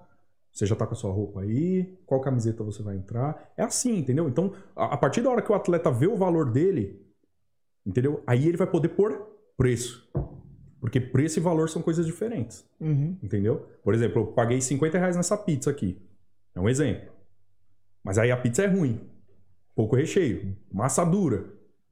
Agora, eu paguei 50 reais na pizza. Entendeu? Se ela fosse 100, eu pagaria também. Entendeu? Então, tipo assim, o atleta que tem que colocar o preço na etiqueta, igual a gente estava falando antes. Não pode, cara. é, infelizmente, eu sei que as condições não são as melhores. Existe o real e o ideal. Infelizmente, o real é que hoje a gente luta até de graça, se precisar. Mas o ideal é o quê? É que você coloque preço em você mesmo. Vai chegar no evento, chegue bem alinhado, não chega atrasado, vai com uma roupa bacana. Não tô falando pra ir de terno igual o Conor, mas sabe, coloca preço em você. Eu garanto pra vocês que o matchmaker, o organizador do evento, vai olhar com carinho pra isso. Por quê? Porque a imagem do evento está associada ao atleta. Entendeu? Verdade, isso eu tô falando que eu tô, tô pensando que eu quero ser um atleta e chegar bem lá também. Chegar lá bem bonitão, assim. Ô, nego, fica de boa aí, hein? Tô verdade. pensando que aqui é o gueto, vai. Senta. Pô, mano, mas, velho, pra você colocar o cara lá dentro dos eventos, os eventos foda, é muito difícil, mano. É muito foda. Que eu vejo assim, mano, o quanto de, de cara que eu vejo aí se matando pra entrar no UFC. Uma coisa que eu falo. Apesar de ter muito, mas você tem vê muito cara querendo entrar, mano. existe realmente você precisa ter o canal para chegar, mas contra fatos não há argumentos. Se o cara é bom, ele vai chegar. Ponto. Se ele não tá chegando, ele tem que se aproximar das pessoas que possam fazer ele chegar. Então, por exemplo, o cara é muito foda, o cara tá com 20-0 no Sherdog, se ele não chegou no UFC, o local onde ele está não está sendo adequado para ele chegar. Ah, mas vai trocar de equipe? Não, não, não, calma. Você não precisa trocar de equipe se você não quiser. Eu até não aconselho. Se você chegou nesse cartel, é sinal que seu treino é bom. Mas você precisa de um empresário. Mas às vezes também ganhar não é tudo, né? Porque eu vi, Sim. eu vi o próprio Caio Borralho, ele veio aqui. Sim. Ele veio aqui trocar ideia com ele. E a gente tava falando assim, pô, ele falou assim: Meu, eu vou disputar o contender. Se eu ganhar, eu pego o contrato lá e tal. Sim. Ele ganhou, mas não pegou o contrato. Sim, acontece. E aí eu pensei, pô, mano, eu fiquei na dúvida, man- mandei mensagem pra ele, falei assim, pô, mano, e aí, velho, você não ganhou o contrato, o que aconteceu? Acho que ele tava meio bolado, ele falou assim, ah, mano, não sei o que aconteceu e tal. Não explicou os detalhes. Sim, o, mas... Caio, o Caio é um excelente atleta. Eu conheci pessoalmente, fez um treino lá na, na Power, pô, um cara sinistro. M- Minha opinião, merece estar no UFC. Mas vamos lá. Colocaram um peso em cima do cara absurdo. Porque ele ia lutar o contender. Minha opinião, ele lutou bem, mas ele poderia estar um pouco nervoso. Normal. Normal. Quem não fica nervoso pra lutar tá mentindo. Outra coisa. Ficou sabendo que ele vai lutar de novo? Então, eu fiquei sabendo, vai. Os caras. É aí, que ele, pra é aí que ele tá provando o valor dele. Não é com a primeira luta que ele ganhou. Vai lutar na categoria de cima. Então, tipo assim, na minha opinião, não tem como ele não assinar com o UFC agora. Não tem como não assinar. Entendeu? Porque o cara literalmente ele abriu mão do- do- dos medos, dos receios, virou e falou: Eu quero a parada. Entendeu? Então, tipo assim, acontece. Hoje em dia, igual você falou, não basta ganhar. Por quê? Porque MMA é entretenimento. MMA não é competição. MMA é entretenimento. Porque boa parte das pessoas que pagam pay-per-view não treinam MMA. Então é entretenimento, não é competição. É Você tipo. você vai no campeonato de jiu-jitsu. Uhum. Dificilmente vai ter alguém lá que não treina jiu-jitsu. Bem difícil. Um cara aleatório chega lá e fala: Ô, pô, agora o de baixo está em cima. né?" Não. O cara vai falar: pô, ali foi uma raspagem. Pô, ali foi um joelho no abdômen. Pô, ali foi uma pegada de costas. Pô, ali foi. No-" Muay Thai é a mesma O cara coisa. deu uma mão de vaca ali, deu não sei Cara, o quê. É, eu, eu, por exemplo, eu, eu, eu assisti alguns. A eventos- gente que gosta da parada assiste os detalhes. Sim. O cara só quer ver quem vai ganhar. Mas assim, quem vende a parada. dificilmente, dificilmente você vai ver um cara num evento de Muay Thai igual eu fui. Eu fui num evento assistir o Sub-Zero, fui assistir também a, Gabi. Pô, com tanta pessoa pra você assistir, você faz assistir logo do Sub-Zero. Sub-Zero falou que bateu muito nele no. no- Não, não duvido, né? Não duvido. Mas assim, e eu cheguei lá, cara, eu vi aquele povo, meu, alucinado, gritando, Nê, vai caralho, meu, o que que é isso? Todo mundo ali treinava Muay Thai. Agora no MMA, todo mundo treina MMA? Não. A maioria não. Então é entretenimento. Então o que, que você faz? Entretenimento é o quê? Show. Então não basta você ganhar, igual você falou, não basta ganhar. Isso que você falou foi a chave da parada. É o show. Aí muita gente fala, pô, mas e o Khabib que ganhava levando pro show? Mas, meu, olha as lutas do Khabib. Era um trator passando em cima de todo mundo. Era domínio total. Era porrada. Era ele durante a luta batendo e falando pro cara: Ô, desiste aí, eu tenho que lutar pelo cinturão, meu. Você sabe disso. É ele pulando a grade pra pegar o Dylan Dennis. É entretenimento. Muita gente vai achar ruim que eu falei disso, mas pra mim foi o ápice ele pular a grade pra pegar os caras lá. Lá fora. Meu, fez sucesso pra cacete. E ele foi punido. Foi. Mas você acha que o Dana White quer perder esse cara? de jeito nenhum. nem e você acha fudendo. que ele foi punido, ferrou alguma coisa na vida dele? Não, ele pode Perdeu ter- um dinheiro, Não, não, agora eu vou falar. Sabe o que eu ganhou um penso? dinheiro, né? Sabe o que eu penso disso? Ah. Com certeza ele ali, pra mídia, ele foi punido pra não ficar feio, Sim. mas com certeza o Dana White deve ter chegado e Lógico. falou assim: ô mano, você é foda. Lógico. Vem cá, vamos trocar uma ideia diferente. E quando o Conor atacou o micro-ônibus lá, que ele tá com as cadeiras, que não sei o quê. Pô, não tô falando que é bacana, mas eu tô falando, vende. Vende. Vende Tudo pra que é cacete. Quem não queria ver negativo os cara vende. ba- Quem não queria ver os caras batendo no Conor? Todo mundo. Todo mundo, cara. Entendeu? É, é- é fato isso. É, tem que saber vender. Igual você falou, não basta só ganhar. Por quê? Porque fugiu da competição. MMA não é mais competição. MMA é competição pra quem luta. Pra quem compra, é entretenimento, é show. Eu tô comprando porque eu quero ver o, o cara que é mais forte, eu quero ver o outro que nocauteia, eu quero ver o outro cortado vazando sangue. A verdade é essa. A gente Doa quer ver. doer. A gente, a gente quer, a gente quer ver o cara que a gente tem raiva apanhando. Cara, ó, não, um exemplo disso, cara, que na minha opinião foi uma merda que aconteceu. O Weidman quebrou a canela. Cara, pra quem é atleta, eu bati o olho naquilo, tipo, pô. E eu confesso, tipo, não, não sei se vocês tinham esse receio. Quando eu ia lutar qualquer coisa, eu tinha medo de chutar e quebrar a canela. Falava, puta, mano, já pensou? E eu gostava de chutar na perna pra caramba. Falava, puta, mano, se eu der uma bica, o cara bloqueia. Já aconteceu comigo, cara. Eu- eu- a minha canela direita tem um afundado nela já uns 12, 13 anos de um cara que bloqueou. Eu vi aquilo, cara, eu fiquei mal, porque eu já pensei, puta, o cara vai ficar sem lutar. Meu, imagina a dor, imagina o medo Eu do cara, também. tal, tal, tal. o Conor quebrando a canela. A galera que, a galera Agora que gosta vai na da luta- internet. a galera que gosta da luta não ficou feliz. É. Não, quem gosta da luta, De verdade, conhece, é, não ficou feliz. O- Agora, o leigo, o leigo ficou puto. tá vendo? Quebrou a canela do Anderson. Meu, Agora tá pagando. tá pagando. É. Ô, mania do cacete, entendeu? Então, tipo, é, MMA é isso, cara. É entretenimento. Por isso que a marca vale bilhões. E a verdade é essa. Então, enquanto os atletas não, começarem a entender que é, são literalmente artistas marciais, entendeu? Esquece o lado lutador. Artista marcial. Entendeu? Você tem que ir lá e literalmente dar um show. A verdade é essa. Por que, que teve uma época que o UFC foi e contratou de volta é, Joe Riggs, que era um cara das antigas, porradeiro? É, olha o valor que deram pra volta do Nick Dias. Voltou mal? Voltou, porque é um cara que ficou sei lá quantos anos sem lutar. Mas por quê? Porque os caras querem o show. Não é a performance, é o show, cara. Entendeu? Competição é performance. Você vê, pô, aquele cara não tem um gás do caralho. Pô, você vê ó, a maneira como o cara joga o golpe, que não sei o que, bababá. Isso é pra quem treina. Pra quem quer assistir, quer ver, pô, você viu o fulano, meu, abriu uma brecha na cara do outro, que não sei o que, bababá. A verdade é essa. Então o UFC, há uns anos atrás, começou a querer trazer os caras das antigas, porque eram os caras que não se importavam com Sherdog. Eram os caras que queriam matar o outro. Ponto. a verdade é essa. Mas por que, que os caras não trazem aqui pro Brasil de não fazer aqui de novo no Brasil? Porque eu lembro quando fez a primeira vez Eu aqui acho no que é por causa Brasil. da pandemia, cara. Eu acho que quando. Mano, quando fez a primeira vez aqui no Brasil.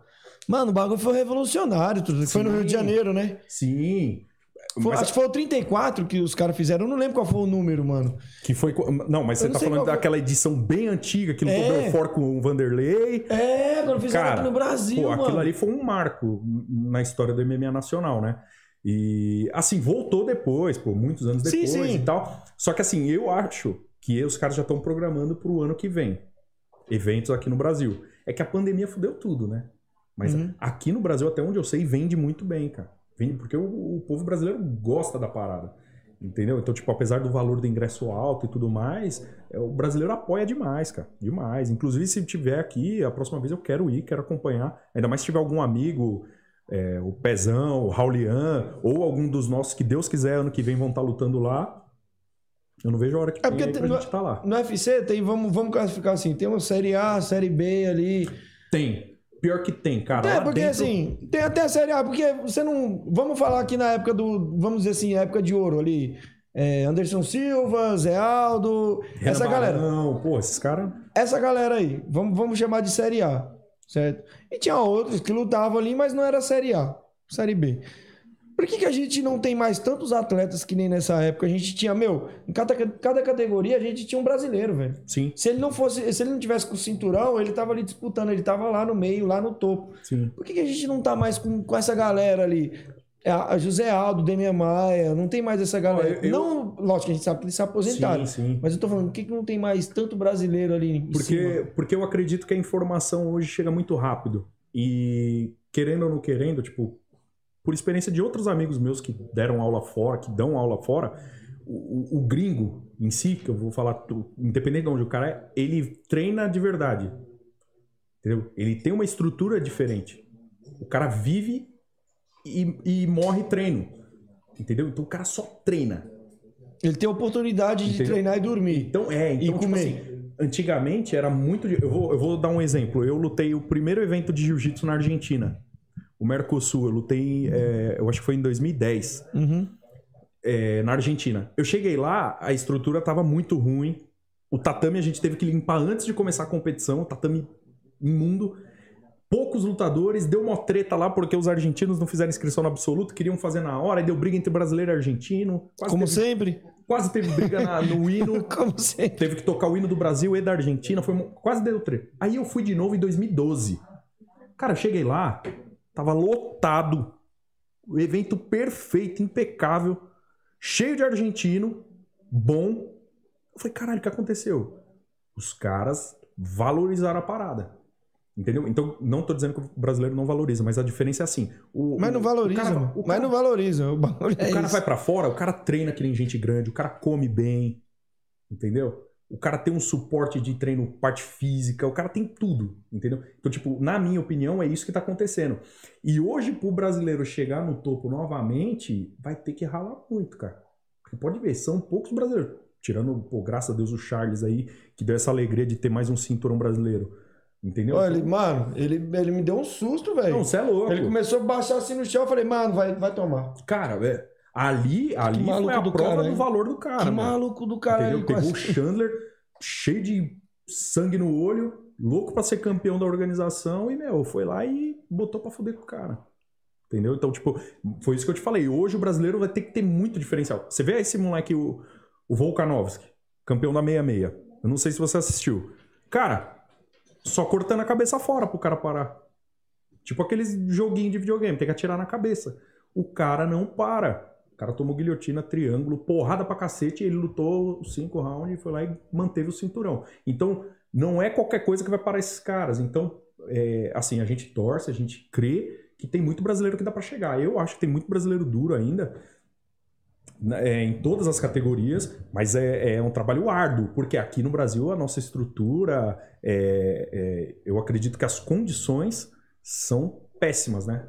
Pra po- poder botar o cara um degrau a mais. O cara tem que ter dois, três trampos trampo e ainda tem que É, se dedicar ao. Tipo, hoje é normal. é, não vou também generalizar que é só no Brasil, mas tem lutador que lutava no UFC que fazia bico de Uber lá nos Estados Unidos. Entendeu? Então, tipo, é o que eu falo, as condições que fazem o resultado final. Entendeu? Então, tipo, você pega um cara que só treina, dificilmente ele não vai render. Dificilmente. Entendeu? Ah, o brasileiro, a verdade é que o brasileiro é talentoso. E se ele é talentoso e esforçado, aí fudeu. Aí chega mesmo. Entendeu? O problema é que muitas vezes o cara é talentoso, mas tem um pouquinho de preguiça. A gente, mano, a gente, o brasileiro é ta- talentoso pra caralho. Os maiores traficantes são do Brasil, velho. Não tem pra ninguém. As piores merdas que acontecem, Acontecem que sai é. é. do Brasil, irmão. Caralho, velho. O brasileiro é foda, mano. Em todos os sentidos. Em todos né? os sentidos, mano. Principalmente no ruim. Tá ligado? Quando fala em Brasil, o pessoal fala, ô, bunda. É, é sempre, mano. Carnaval, favela, bunda. Pô, então o brasileiro, parte, o brasileiro ele é bom em tudo, principalmente no E ruim. fazer merda. Mas foi igual eu te falei, tipo, pô, eu creio sim que no- nos próximos anos o Brasil vai ter muito campeão aí, Deus quiser. E o que a gente tem que fazer é o que eu falei, a gente tem que acreditar na parada. Acreditar, continuar nosso trabalho, o seu trabalho é importantíssimo, divulgando a arte marcial em si, é, divulgando o trabalho dos treinadores, dos atletas. Eu acho que isso também é um, um baita passo importante aí para quem, quem tá vivendo a parada. Entendeu? Isso aqui é importante, porque você tá mostrando o valor do negócio. Entendeu? Pode ser que amanhã ou depois você seja o, o primeiro de muitos outros que vão querer fazer a mesma parada que você. Entendeu? E, e para mim isso aqui, tipo, é muito importante. É muito importante. Divulgação, mesmo. né? Divulgação, cara. Tem que mostrar que a galera existe. Entendeu? Porque tem muita gente que às vezes bate o olho e fala, pô, esse cara luta? Como é que, quem é esse cara? Entendeu? Então, tipo assim, é, é mostrar valor. Entendeu? Hoje a gente tá fazendo aqui, todos nós aqui, é mostrando o valor da parada. Tipo, ó, os caras fazem isso, os caras fazem aquilo. É difícil chegar, pô, tem que bater peso, tem problema com isso. problema Isso aqui é mostrando a realidade, né? Uma coisa que eu tenho dúvida, que eu, que eu não entendo muito no, no MMA, é pontuação. Você não é árbitro, provavelmente, mas é o que, eu- que eu não entendo. É, por você estar na área, você entende um pouco. Sim. É igual, eu não sou, não sou árbitro de Muay Thai, mas eu entendo a parada. Eu sei quem, tá ganhando, sei quem tá perdendo ali. Muito difícil eu errar ali, quando, até em comentários, eu, muito difícil eu errar um, uma parada, tá ligado? É. A luta. Como que funciona a pontuação do MMA? Cara, Porque assim, eu vejo às vezes o cara andando pra frente, aí o, aí o árbitro fala: Ah, o cara tá no centro do octógono e Aham. tal. E no Muay Thai não tem muito disso. Se você lutar andando pra trás, se você souber lutar, inclusive até o Marcos já lutou com, com o Matheus Munhoz aqui, que anda pra trás o tempo inteiro. E, mano, ele só tem um- uma derrota que foi no nocaute. sim. Que o moleque acertou a mão nele lá e ele caiu, mas no, no Muay Thai, no, no MMA, como que é, que é, que é avaliado Cara, a no- pontuação? No, MMA, para não ficar complicado para quem assiste, não vou entrar em muito detalhe. Sempre a contundência, cara. Tipo, pô, é, tem um cara que anda pra trás, joga um, dois gols, mas tem aquele cara que anda pra frente, cada soco é um flash down, o cara dá uma balançada, isso conta muito. Esse domínio do centro do octógono conta, conta se for efetivo. Não adianta eu ficar andando pra frente igual um robozinho e tomando uma pá de golpe na cara. Antigamente contava muito essa parada, pô, o cara deu queda e ficou segurando. Se não tem efetividade no chão, a palavra a, a palavra-chave pro MMA é efetividade. Então, assim, eu sou um É cara praticamente um Muay Thai. Muay Thai é mais ou menos é isso. efetividade. Eu boto pra baixo, eu tô batendo no cara, tô buscando passar a guarda, arrisquei uma finalização, é, passei uma guarda, cheguei numa posição de, de terminar a luta, por exemplo, uma montada, uma pegada de costa, isso conta muito, entendeu? Mas pra não ficar com- complicado pra quem, quem assiste, que não quer entrar nesse- nessa parada. Nessa, Tasmania. nessa parada de, de pontuação, é isso, é efetividade. Pô, o cara tá andando pra trás, mas tá pontuando. É aquele, como que é o nome? O Thompson, que luta de 77 quilos no UFC. Ele é um cara que tem uma base de karatê que, meu, ele anda pra trás, mas ele é muito efetivo. Entendeu? Ele pega bem com, com golpes de resposta e tudo mais. É um cara que anda pra trás que pontua bem. Lembra o Lyoto Machida? Andava pra trás, mas pontuava bem, né? E, e, e pra você, assim, qual que é as referências? Os caras que é foda. Você fala assim, meu, de todos os tempos, falando de MMA. Cara, de todos os Você acha te- que esse cara aí, ele é, mano, ele foi ou ele é Quem que você acha, assim, os cinco os melhores que você acha? Puta, cara, ó. Em primeiro lugar, o Vanderlei Silva. Por quê? Cara, porque foi um cara que literalmente botava o coração na ponta da luva. Ele foi, assim, o, o, o cara que mais me, me inspirou a começar a treinar. Emelianenko Fedor, o russo. Pra mim, dominou por muitos anos. Aí depois, pô, entrou em decadência, que é normal. O cara foi ficando mais velho. Mas quem assistiu sabe. Um, um trator russo, né? Terceiro, Minotauro. Tipo, o Minotauro não tem o que falar, né? É outro cara que colocava o coração na ponta da luva. Ali, aquela luta dele com o Bob O Sapp, Sa- o Bob Sapp ali- tirou uns anos de vida dele ali, cara. Que ele tomou porrada pra cacete. Ô, e, vê- e você vendo esteticamente ali, Você é louco, você olha e é. fala, mano, vai morrer. É, mas é, é, é- é aí que entra a parada que eu falei da luta agarrada, né, meu? Tipo, não dá pra inventar. Khabib, pra mim, tipo, da atualidade, e Jorge St-Pierre. São os cinco caras, assim, que eu, tipo, eu considero os melhores. É, tem vários outros que são bons pra cacete também, mas é, é que, que eu assistia de encher o olho são esses caras. O Vanderlei, em primeiro lugar, que foi o cara que eu assistia com meu pai, às vezes, de madrugada, passava o Pride, né? Ao vivo. A gente ficava assistindo o Vanderlei, pô. Eu já era bem mais velho, o Vanderlei perdeu para aquele Chris Lieben no UFC, a gente tava assistindo na Lotus. Cara, era uma expectativa do cacete. Colocaram o. Como que fala? O, não é refletor, o. Pra assistir na TV, na parede lá. Meu, na hora que o Vanderlei tomou aquele nocaute rapidinho do Chris Lieben, eu chorei, cara. Eu fiquei com vergonha, eu saí do tatame, porque eu chorei. Eu já era velho já, tipo, eu já dava aula, já tinha lutado, já tinha competido outras coisas. Eu chorei, cara. Então, tipo, esses caras pra mim são os top 5. E, mano, o Anderson Silva, você gosta do estilo dele, do que ele fazia, né? Ficava Es- tirando de psi- luta, não. psico- psicolo- tirando o psicológico do cara ali na luta, ali, de ficar igual ele fez com o Demian Maia. Eu, na minha opinião, eu achei, mano, eu não gostei, velho, tá ligado? Ele passou um pouco. Ele passou um pouco, sim. Mas foi igual eu falei, tipo, é, em questão de eficiência não tem o que falar. Foi eficiente pra cacete. Ele comeu psicologicamente o Demian Maia ali. Ele acabou com a cabeça do Demian Maia, que é um monstro do jiu-jitsu. É, não é que eu não goste do Anderson. Muito pelo contrário, pô, acho que o cara. A história dele fala por si, né? Olha o que, que ele tá fazendo agora no boxe, depois de velho. Meu, chegando com caramba aí. E, só que assim, tipo, de afinidade. O único cara que eu falei aqui que não é, é- é do chão é o Vanderlei. Mas pode ver, ó. Fedor, é, é, Minotauro, Khabib, Jorge St-Pierre, eles têm um jogo que eu achava mais bacana. Mas o Anderson é um monstro, né? Não tem nem o que falar. Mas essa luta eu também concordo com você. Eu achei que ele passou um pouco. Não sei o que aconteceu nos bastidores, é outra coisa que a gente tem que pensar, né? Tipo, eu sei que contra o Belfort teve muita falação antes, né? Ele, Negócio de Belfort- mascarado lá, é, né? Mas contra o Demi eu desconheço que teve alguma coisa, mas pode ser que tenha acontecido alguma coisa nos bastidores e a gente não sabe, né?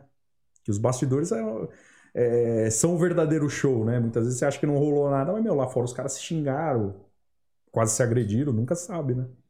Agora, do Corinthians, lá no Corinthians MMA, a galera tá conseguindo sobreviver com, Cara, com o MMA? Tá conseguindo pagar Tá conseguindo, pelo menos 10% das contas?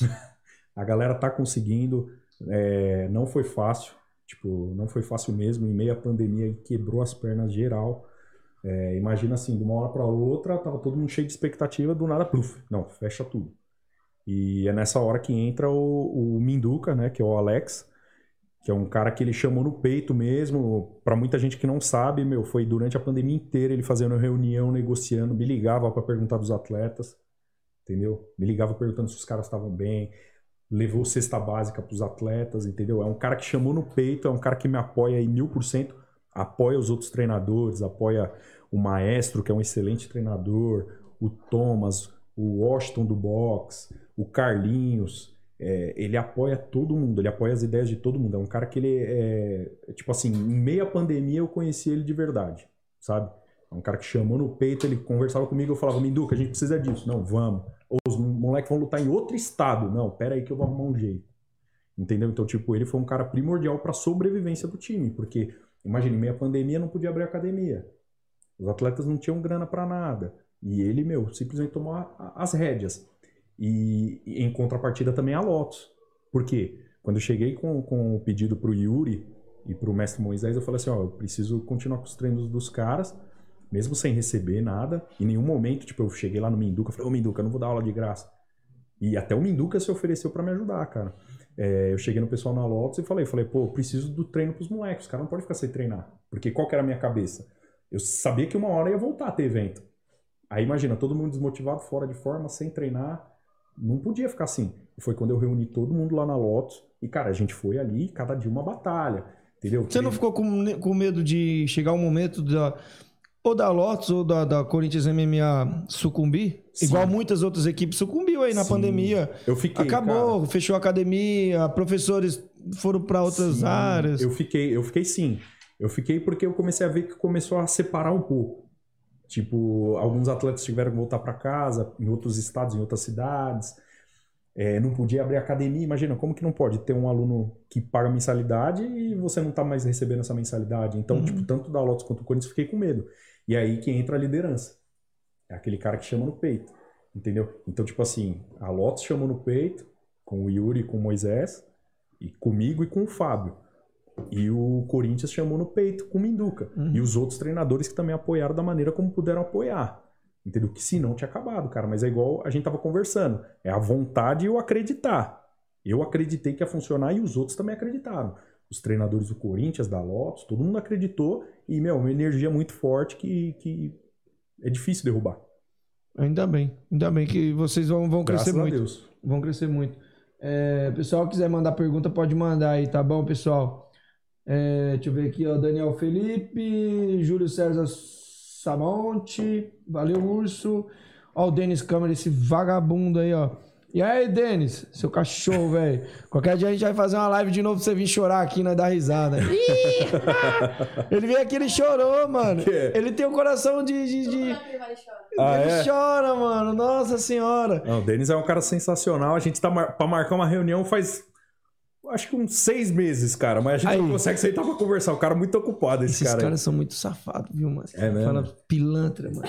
Puta, bom saber. Eu vou... Mas é igual o Black? Não. Não, ele tá incluído no meio. mas o Denis é igual o Black? Não, eu acho que o Denis é o pior. Puta, aí fodeu. Eu vou, vou falar uma parada aqui, eu não vou caguetar, não. Só vou dar os nomes.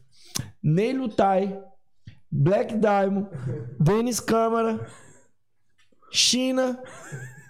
Eu tava bem de boa assistindo uma luta ali, pá, né, mano? Daqui a pouco, os caras, ô, eutanásia, eutanásia, o negão.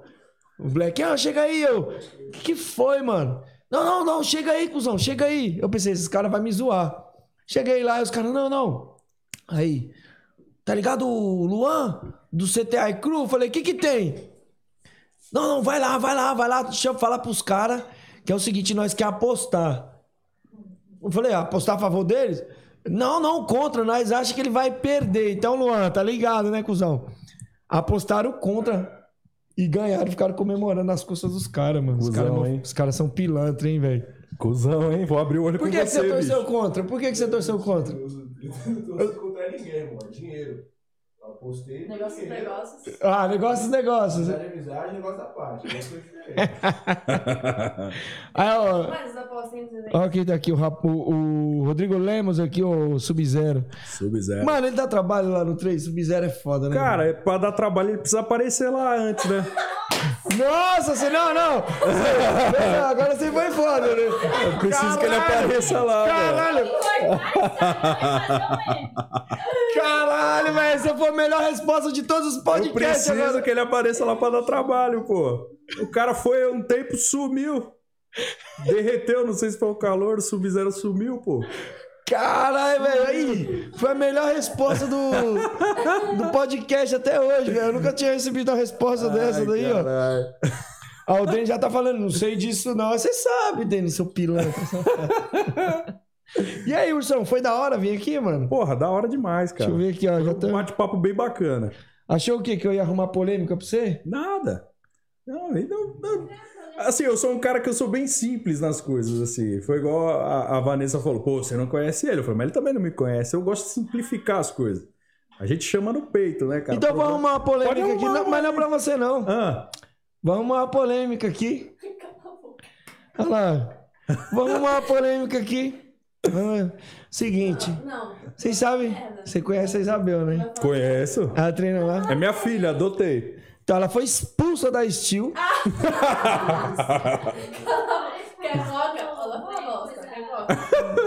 Merda.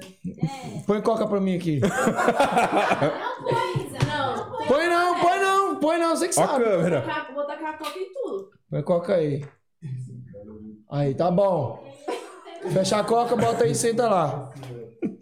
Cusão, hein? Senta lá agora e fica de boa. Oi. Faz um, um, uma enquete aí com a aí, galera, quem quer ver o Eutanásia ser entrevistado? Galera, ó,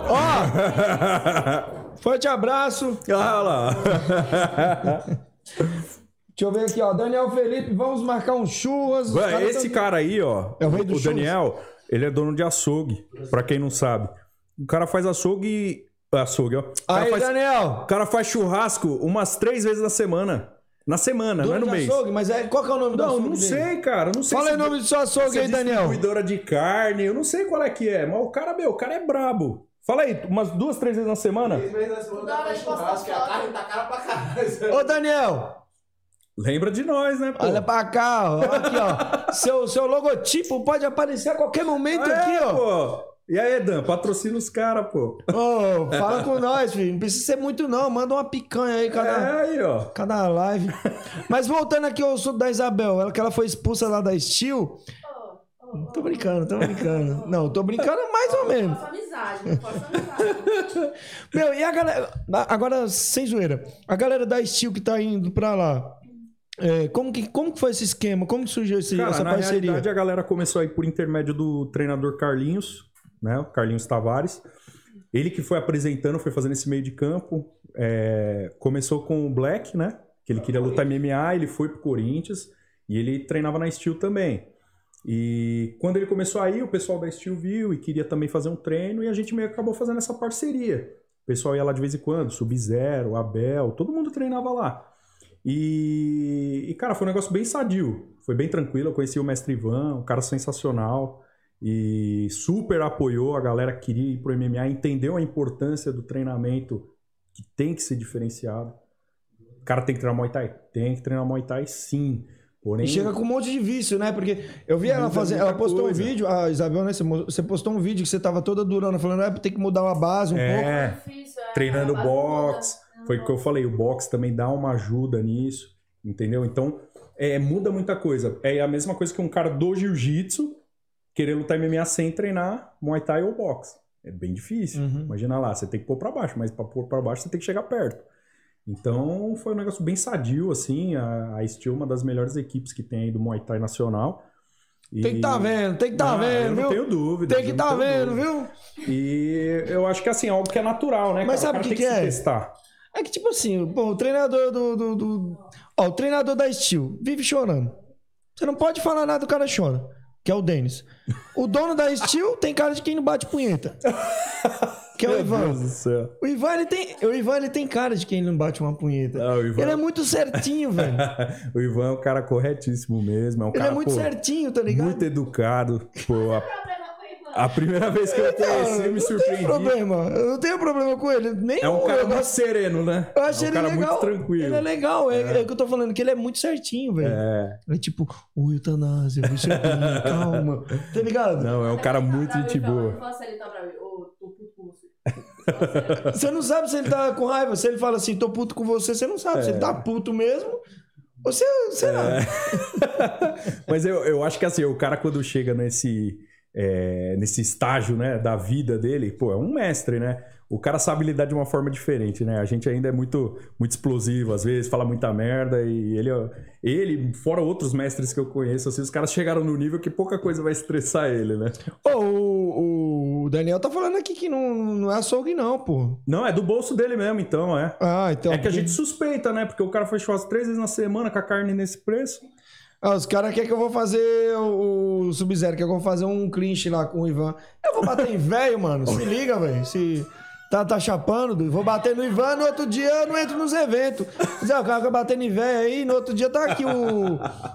Qual que é a entidade que cuida de velho aqui, que eu não sei? Olha isso, cara. Tô brincando. caralho. e aí, Ursão, firmeza? Foi da hora vir Foi bater top, cara. Gostei aqui? bastante. Foi legal? É, eu achei que foi bem mais descontraído do que eu imaginava.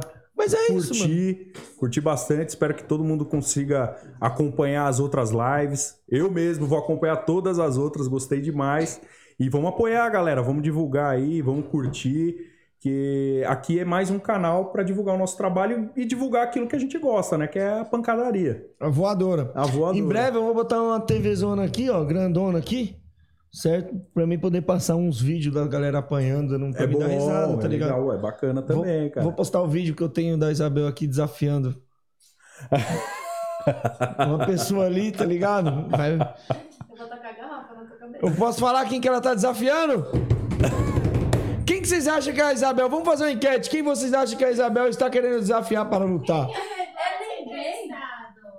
É, é isso, É, é, quem é, é? dá A de gente entrevista sabe. aí. Galera, ó, mandar aqui um recadinho aqui para o meu outro patrocinador aqui, ó. Leandro Bang. Você que não conhece o Leandro Bang, cara, ele tem um canal melhor do que o meu, parecido assim, melhor, só não é mais bonito que eu, que é o Sultai News. Ele patrocina o nosso canal. Olha só, um cara que tem um canal com essa parada. Bacana. Tá vendo? É o negócio que eu te falei. É um apoiando o outro porque não vê como concorrente, né, cara? Vê como um apoio. É, Quanto porque ele gente falando, cresce, a galera. Quando eu cresço aqui, eu levo minha galera pra lá, ele traz a Exatamente. dele pra mim. Então, Leandro Bang, ele patrocina o nosso canal, acreditou na parada. Você aí que quer estar sempre por dentro da- da- das fofocas, por tudo que tá rolando no meio do Muay Thai, se inscreve lá, Sutai News, certo? Ele já entrevistou uma galera, já o Léo sossegou, já entrevistou lá o dono do Attack Fight também. Então você aí, o que, que foi, o Brutus? É, espalhado ali no chão. Deitadinho. Ah, ele tá... É aquele tá ali, ele- às vezes ele bota o saco no chão pra esfriar ali. Ele gosta de esfriar o saco no chão, no, no chão frio. É isso aí. Então, é, galera, segue ele lá nas redes sociais lá. O link tá na descrição, tá? Leandro Bang é o Instagram dele, firmeza? Arroba Leandro Bang. Segue o cara também lá no, no Sultai News, que é no YouTube, vai no YouTube aí. Mas depois que a gente terminar a live aqui, você vai lá e assiste lá os conteúdos que ele tem. Ele fala de atleta, fala, mano, faz uma parada muito louca. Tá bom? É, também tem o patrocínio do, do Wagner Mangaba. Vocês conhecem? Vocês do MMA Já ouvi falar, Mangaba? já ouvi falar desse mangaba aí. Aquele vagabundo. Excelente atleta, treina com a Ele gente treina lá. com vocês lá, né? Treina lá também. Treina lá, uma fera, fera braba. Ele tomou uma dedada no olho, né, mano? Deu uma treta lá. Lembra da, da, da luta dele que ele tomou uma dedada no olho? Ele veio aqui. Foi, cara, foi. Foi complicado aquilo ali, né? Ali foi complicado. E aí, mano? Ele ficou puto, mano. Ah, ele ficou puto. razão, ele disse que é quer não- pegar o maluco de qualquer jeito É, lá no não- WGP. É WGP, né? Não, não, no SFT No Extreme. SFT, é. Que é o kickboxing com luva de MMA. Então, ele tomou uma dedada aí, aí assim, eu falando com o Ed, o Ed Dias, falei assim, pô, mano, acho que ele se concentrou muito na dedada do que ele tomou. Não, mas é verdade, ele tomou, acho que assim, depois eu fui ver a luta, eu não tinha visto. Ele tomou uma dedada no olho, acho que assim, beleza, foi ruim, mas acho que ele perdeu o foco a partir dali e ficou Sim, muito puta. Sim. Mas minha produção está me atrapalhando. Fecha a porta aí na cara da produção. Assim, eu acho que ele focou pouco na luta e ficou muito com raivinha, Mas esqueceu. sabe o que que é? Não é raivinha. Eu, eu, não vou julgar ele, não é porque a gente é amigo, não. Sim. Eu vou falar, vou me dar como exemplo. Já aconteceu comigo, uma luta de MMA, o cara fui dar uma guilhotina, ele mordeu meu dedo. Não sei se... Bateu no dente ou ele mordeu Não, ele mesmo? mordeu. Eu mostrei na época pro árbitro e, e ele realmente mordeu meu dedo. Eu creio que foi sem querer. Mas aquilo ali pra mim foi um estopim. Eu, eu saí completamente do sério. E eu perdi a luta por causa disso. Mexeu com a sua cabeça. A cabeça, é isso que eu falo. Não é à toa que ela tá acima do corpo, né? É que comanda. Então, tipo, é, eu tinha esse sério problema. Eu levava no, no coração de. de ficava- fiquei puto, discuti com o meu, com o corner do adversário, discuti com o adversário, discuti com o árbitro na hora. Quem tava lá viu, eu não tô inventando, não. Tipo, o cara. é, é, Eu acredito, eu, conhe- eu depois acabei ficando amigo do, do meu adversário e eu creio que foi sem querer. Eu acho que a maneira como eu fui pra pegar o pescoço, ele acabou prensando o, o- o meu dedo com os dentes.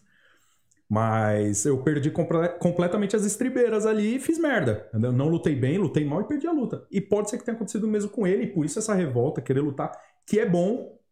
É bom, tem que ter isso. Foi o que eu falei pra você. Imagina quando casar essa revanche. Que eu creio que uma hora ou outra vai casar. Mas tem que ver se o SFT vai colocar. Sim, cara, o SFT é um excelente evento.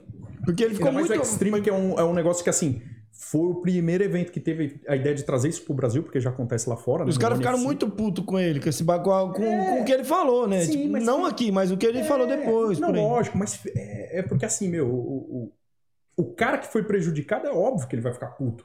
Mas cabe agora o evento que eu acredito que vai acontecer. Eles vão contornar essa situação e tirar proveito. Eu, particularmente, eu casaria essa luta.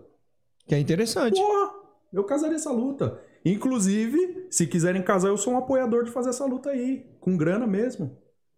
Por que não? Botar o mangaba pra sair na Opa. mão, valendo uma grana. Valendo uma grana. Já manda pra dentro. cá, hein, mangaba? Você patrocina, tá ligado? Tô Eu quero a dentro. porcentagem, hein? De verdade, porque vai ser uma grande. O adversário é um grande adversário, não tem o que falar. Uhum. Eu tô dentro.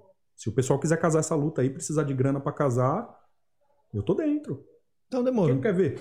Eu também quero ver Ah, então, essa porra. bora, Outra dedada essa no olho. Agora do rival.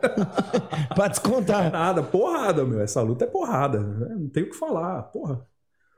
Eu não vejo a hora de ver essa revanche aí.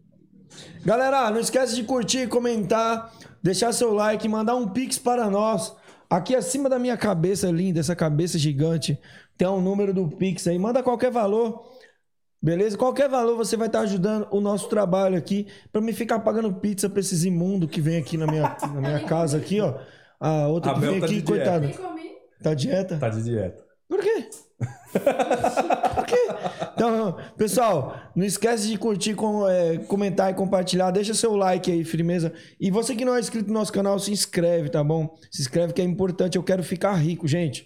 Forte abraço, um beijo. Quer mandar um recado? Manda um recado aí pra alguém. Claro, claro. Eu quero mandar um beijo pra minha filha Luísa, que tá assistindo o papai aí em casa. Um beijo pra minha esposa, Ellen. Quero mandar um beijo pra minha família, meu pai, minha mãe, minha irmã Bruna, que tá acompanhando aí com meus sobrinhos. Estão tocando terror aí, eu tenho certeza. E agradecer também a, a oportunidade de vir aqui no, Eu no seu agradeço. programa, cara. Pô, curti pra caramba. É, agradecer o Corinthians, Corinthians MMA, que, pô, tá fazendo um trabalho excelente, a Lotus Clube. Tudo que eu tenho veio da luta. Tudo que eu, literalmente, tudo que eu tenho de, de, de tudo, da vida, de experiências, veio da luta. E a Lotus faz parte disso aí demais. Agradecer meu mestre Raul, Fábio Negão, Givanildo Santana, todos os outros professores da Lotus Clube, meus amigos que foram os caras que me mantiveram ali, Éder Soares, o Caipira, Filipinho, Semir, todos esses caras aí que me apoiam. Meu, só tenho a agradecer. Eu tô aqui hoje é, representando todos vocês e toda essa história que a gente construiu junto. Quer seguir ele nas redes sociais? Facebook, Não tenho Facebook. Instagram. Urso Castelo. Primeiro link na descrição, basta clicar, você já vai cair na- na- no Instagram dele. É o Show. primeiro link. Pra quem não sabe o que, que é a descrição, embaixo tem uma setinha aí, você clica, vai aparecer o primeiro linkzinho azul que você vê é o, o Instagram dele, beleza? Só segue ele lá. E agora eu quero fazer uma pergunta aqui pra fechar, pra jogar pá de cal em cima. Eu quero saber se tem e por quê. Palmeiras tem mundial? Óbvio que não. Por quê? Por quê? Você já viu alguma coisa do Mundial do Palmeiras? De 51. Não. Você não fala que tem 51? Mas daí? Eu posso inventar aqui alguma coisa também, cara. Ó, aprendam. Palmeiras não tem Mundial. Caralho, moleque! Foi a segunda melhor frase aqui que você falou. Só, só perdeu pra frase do Só pra Sub-Zero. fechar, é. Vai, pra- vai treinar Sub-Zero, pelo amor de Deus. Pra dar trabalho, né? Pessoal, muito obrigado. Fiquem com Deus e é nóis, É ó. isso aí. Interrompemos nossa programação para transmitir o horário eleitoral gratuito obrigatório de propaganda eleitoral, sob responsabilidade dos partidos políticos. Vou cagar.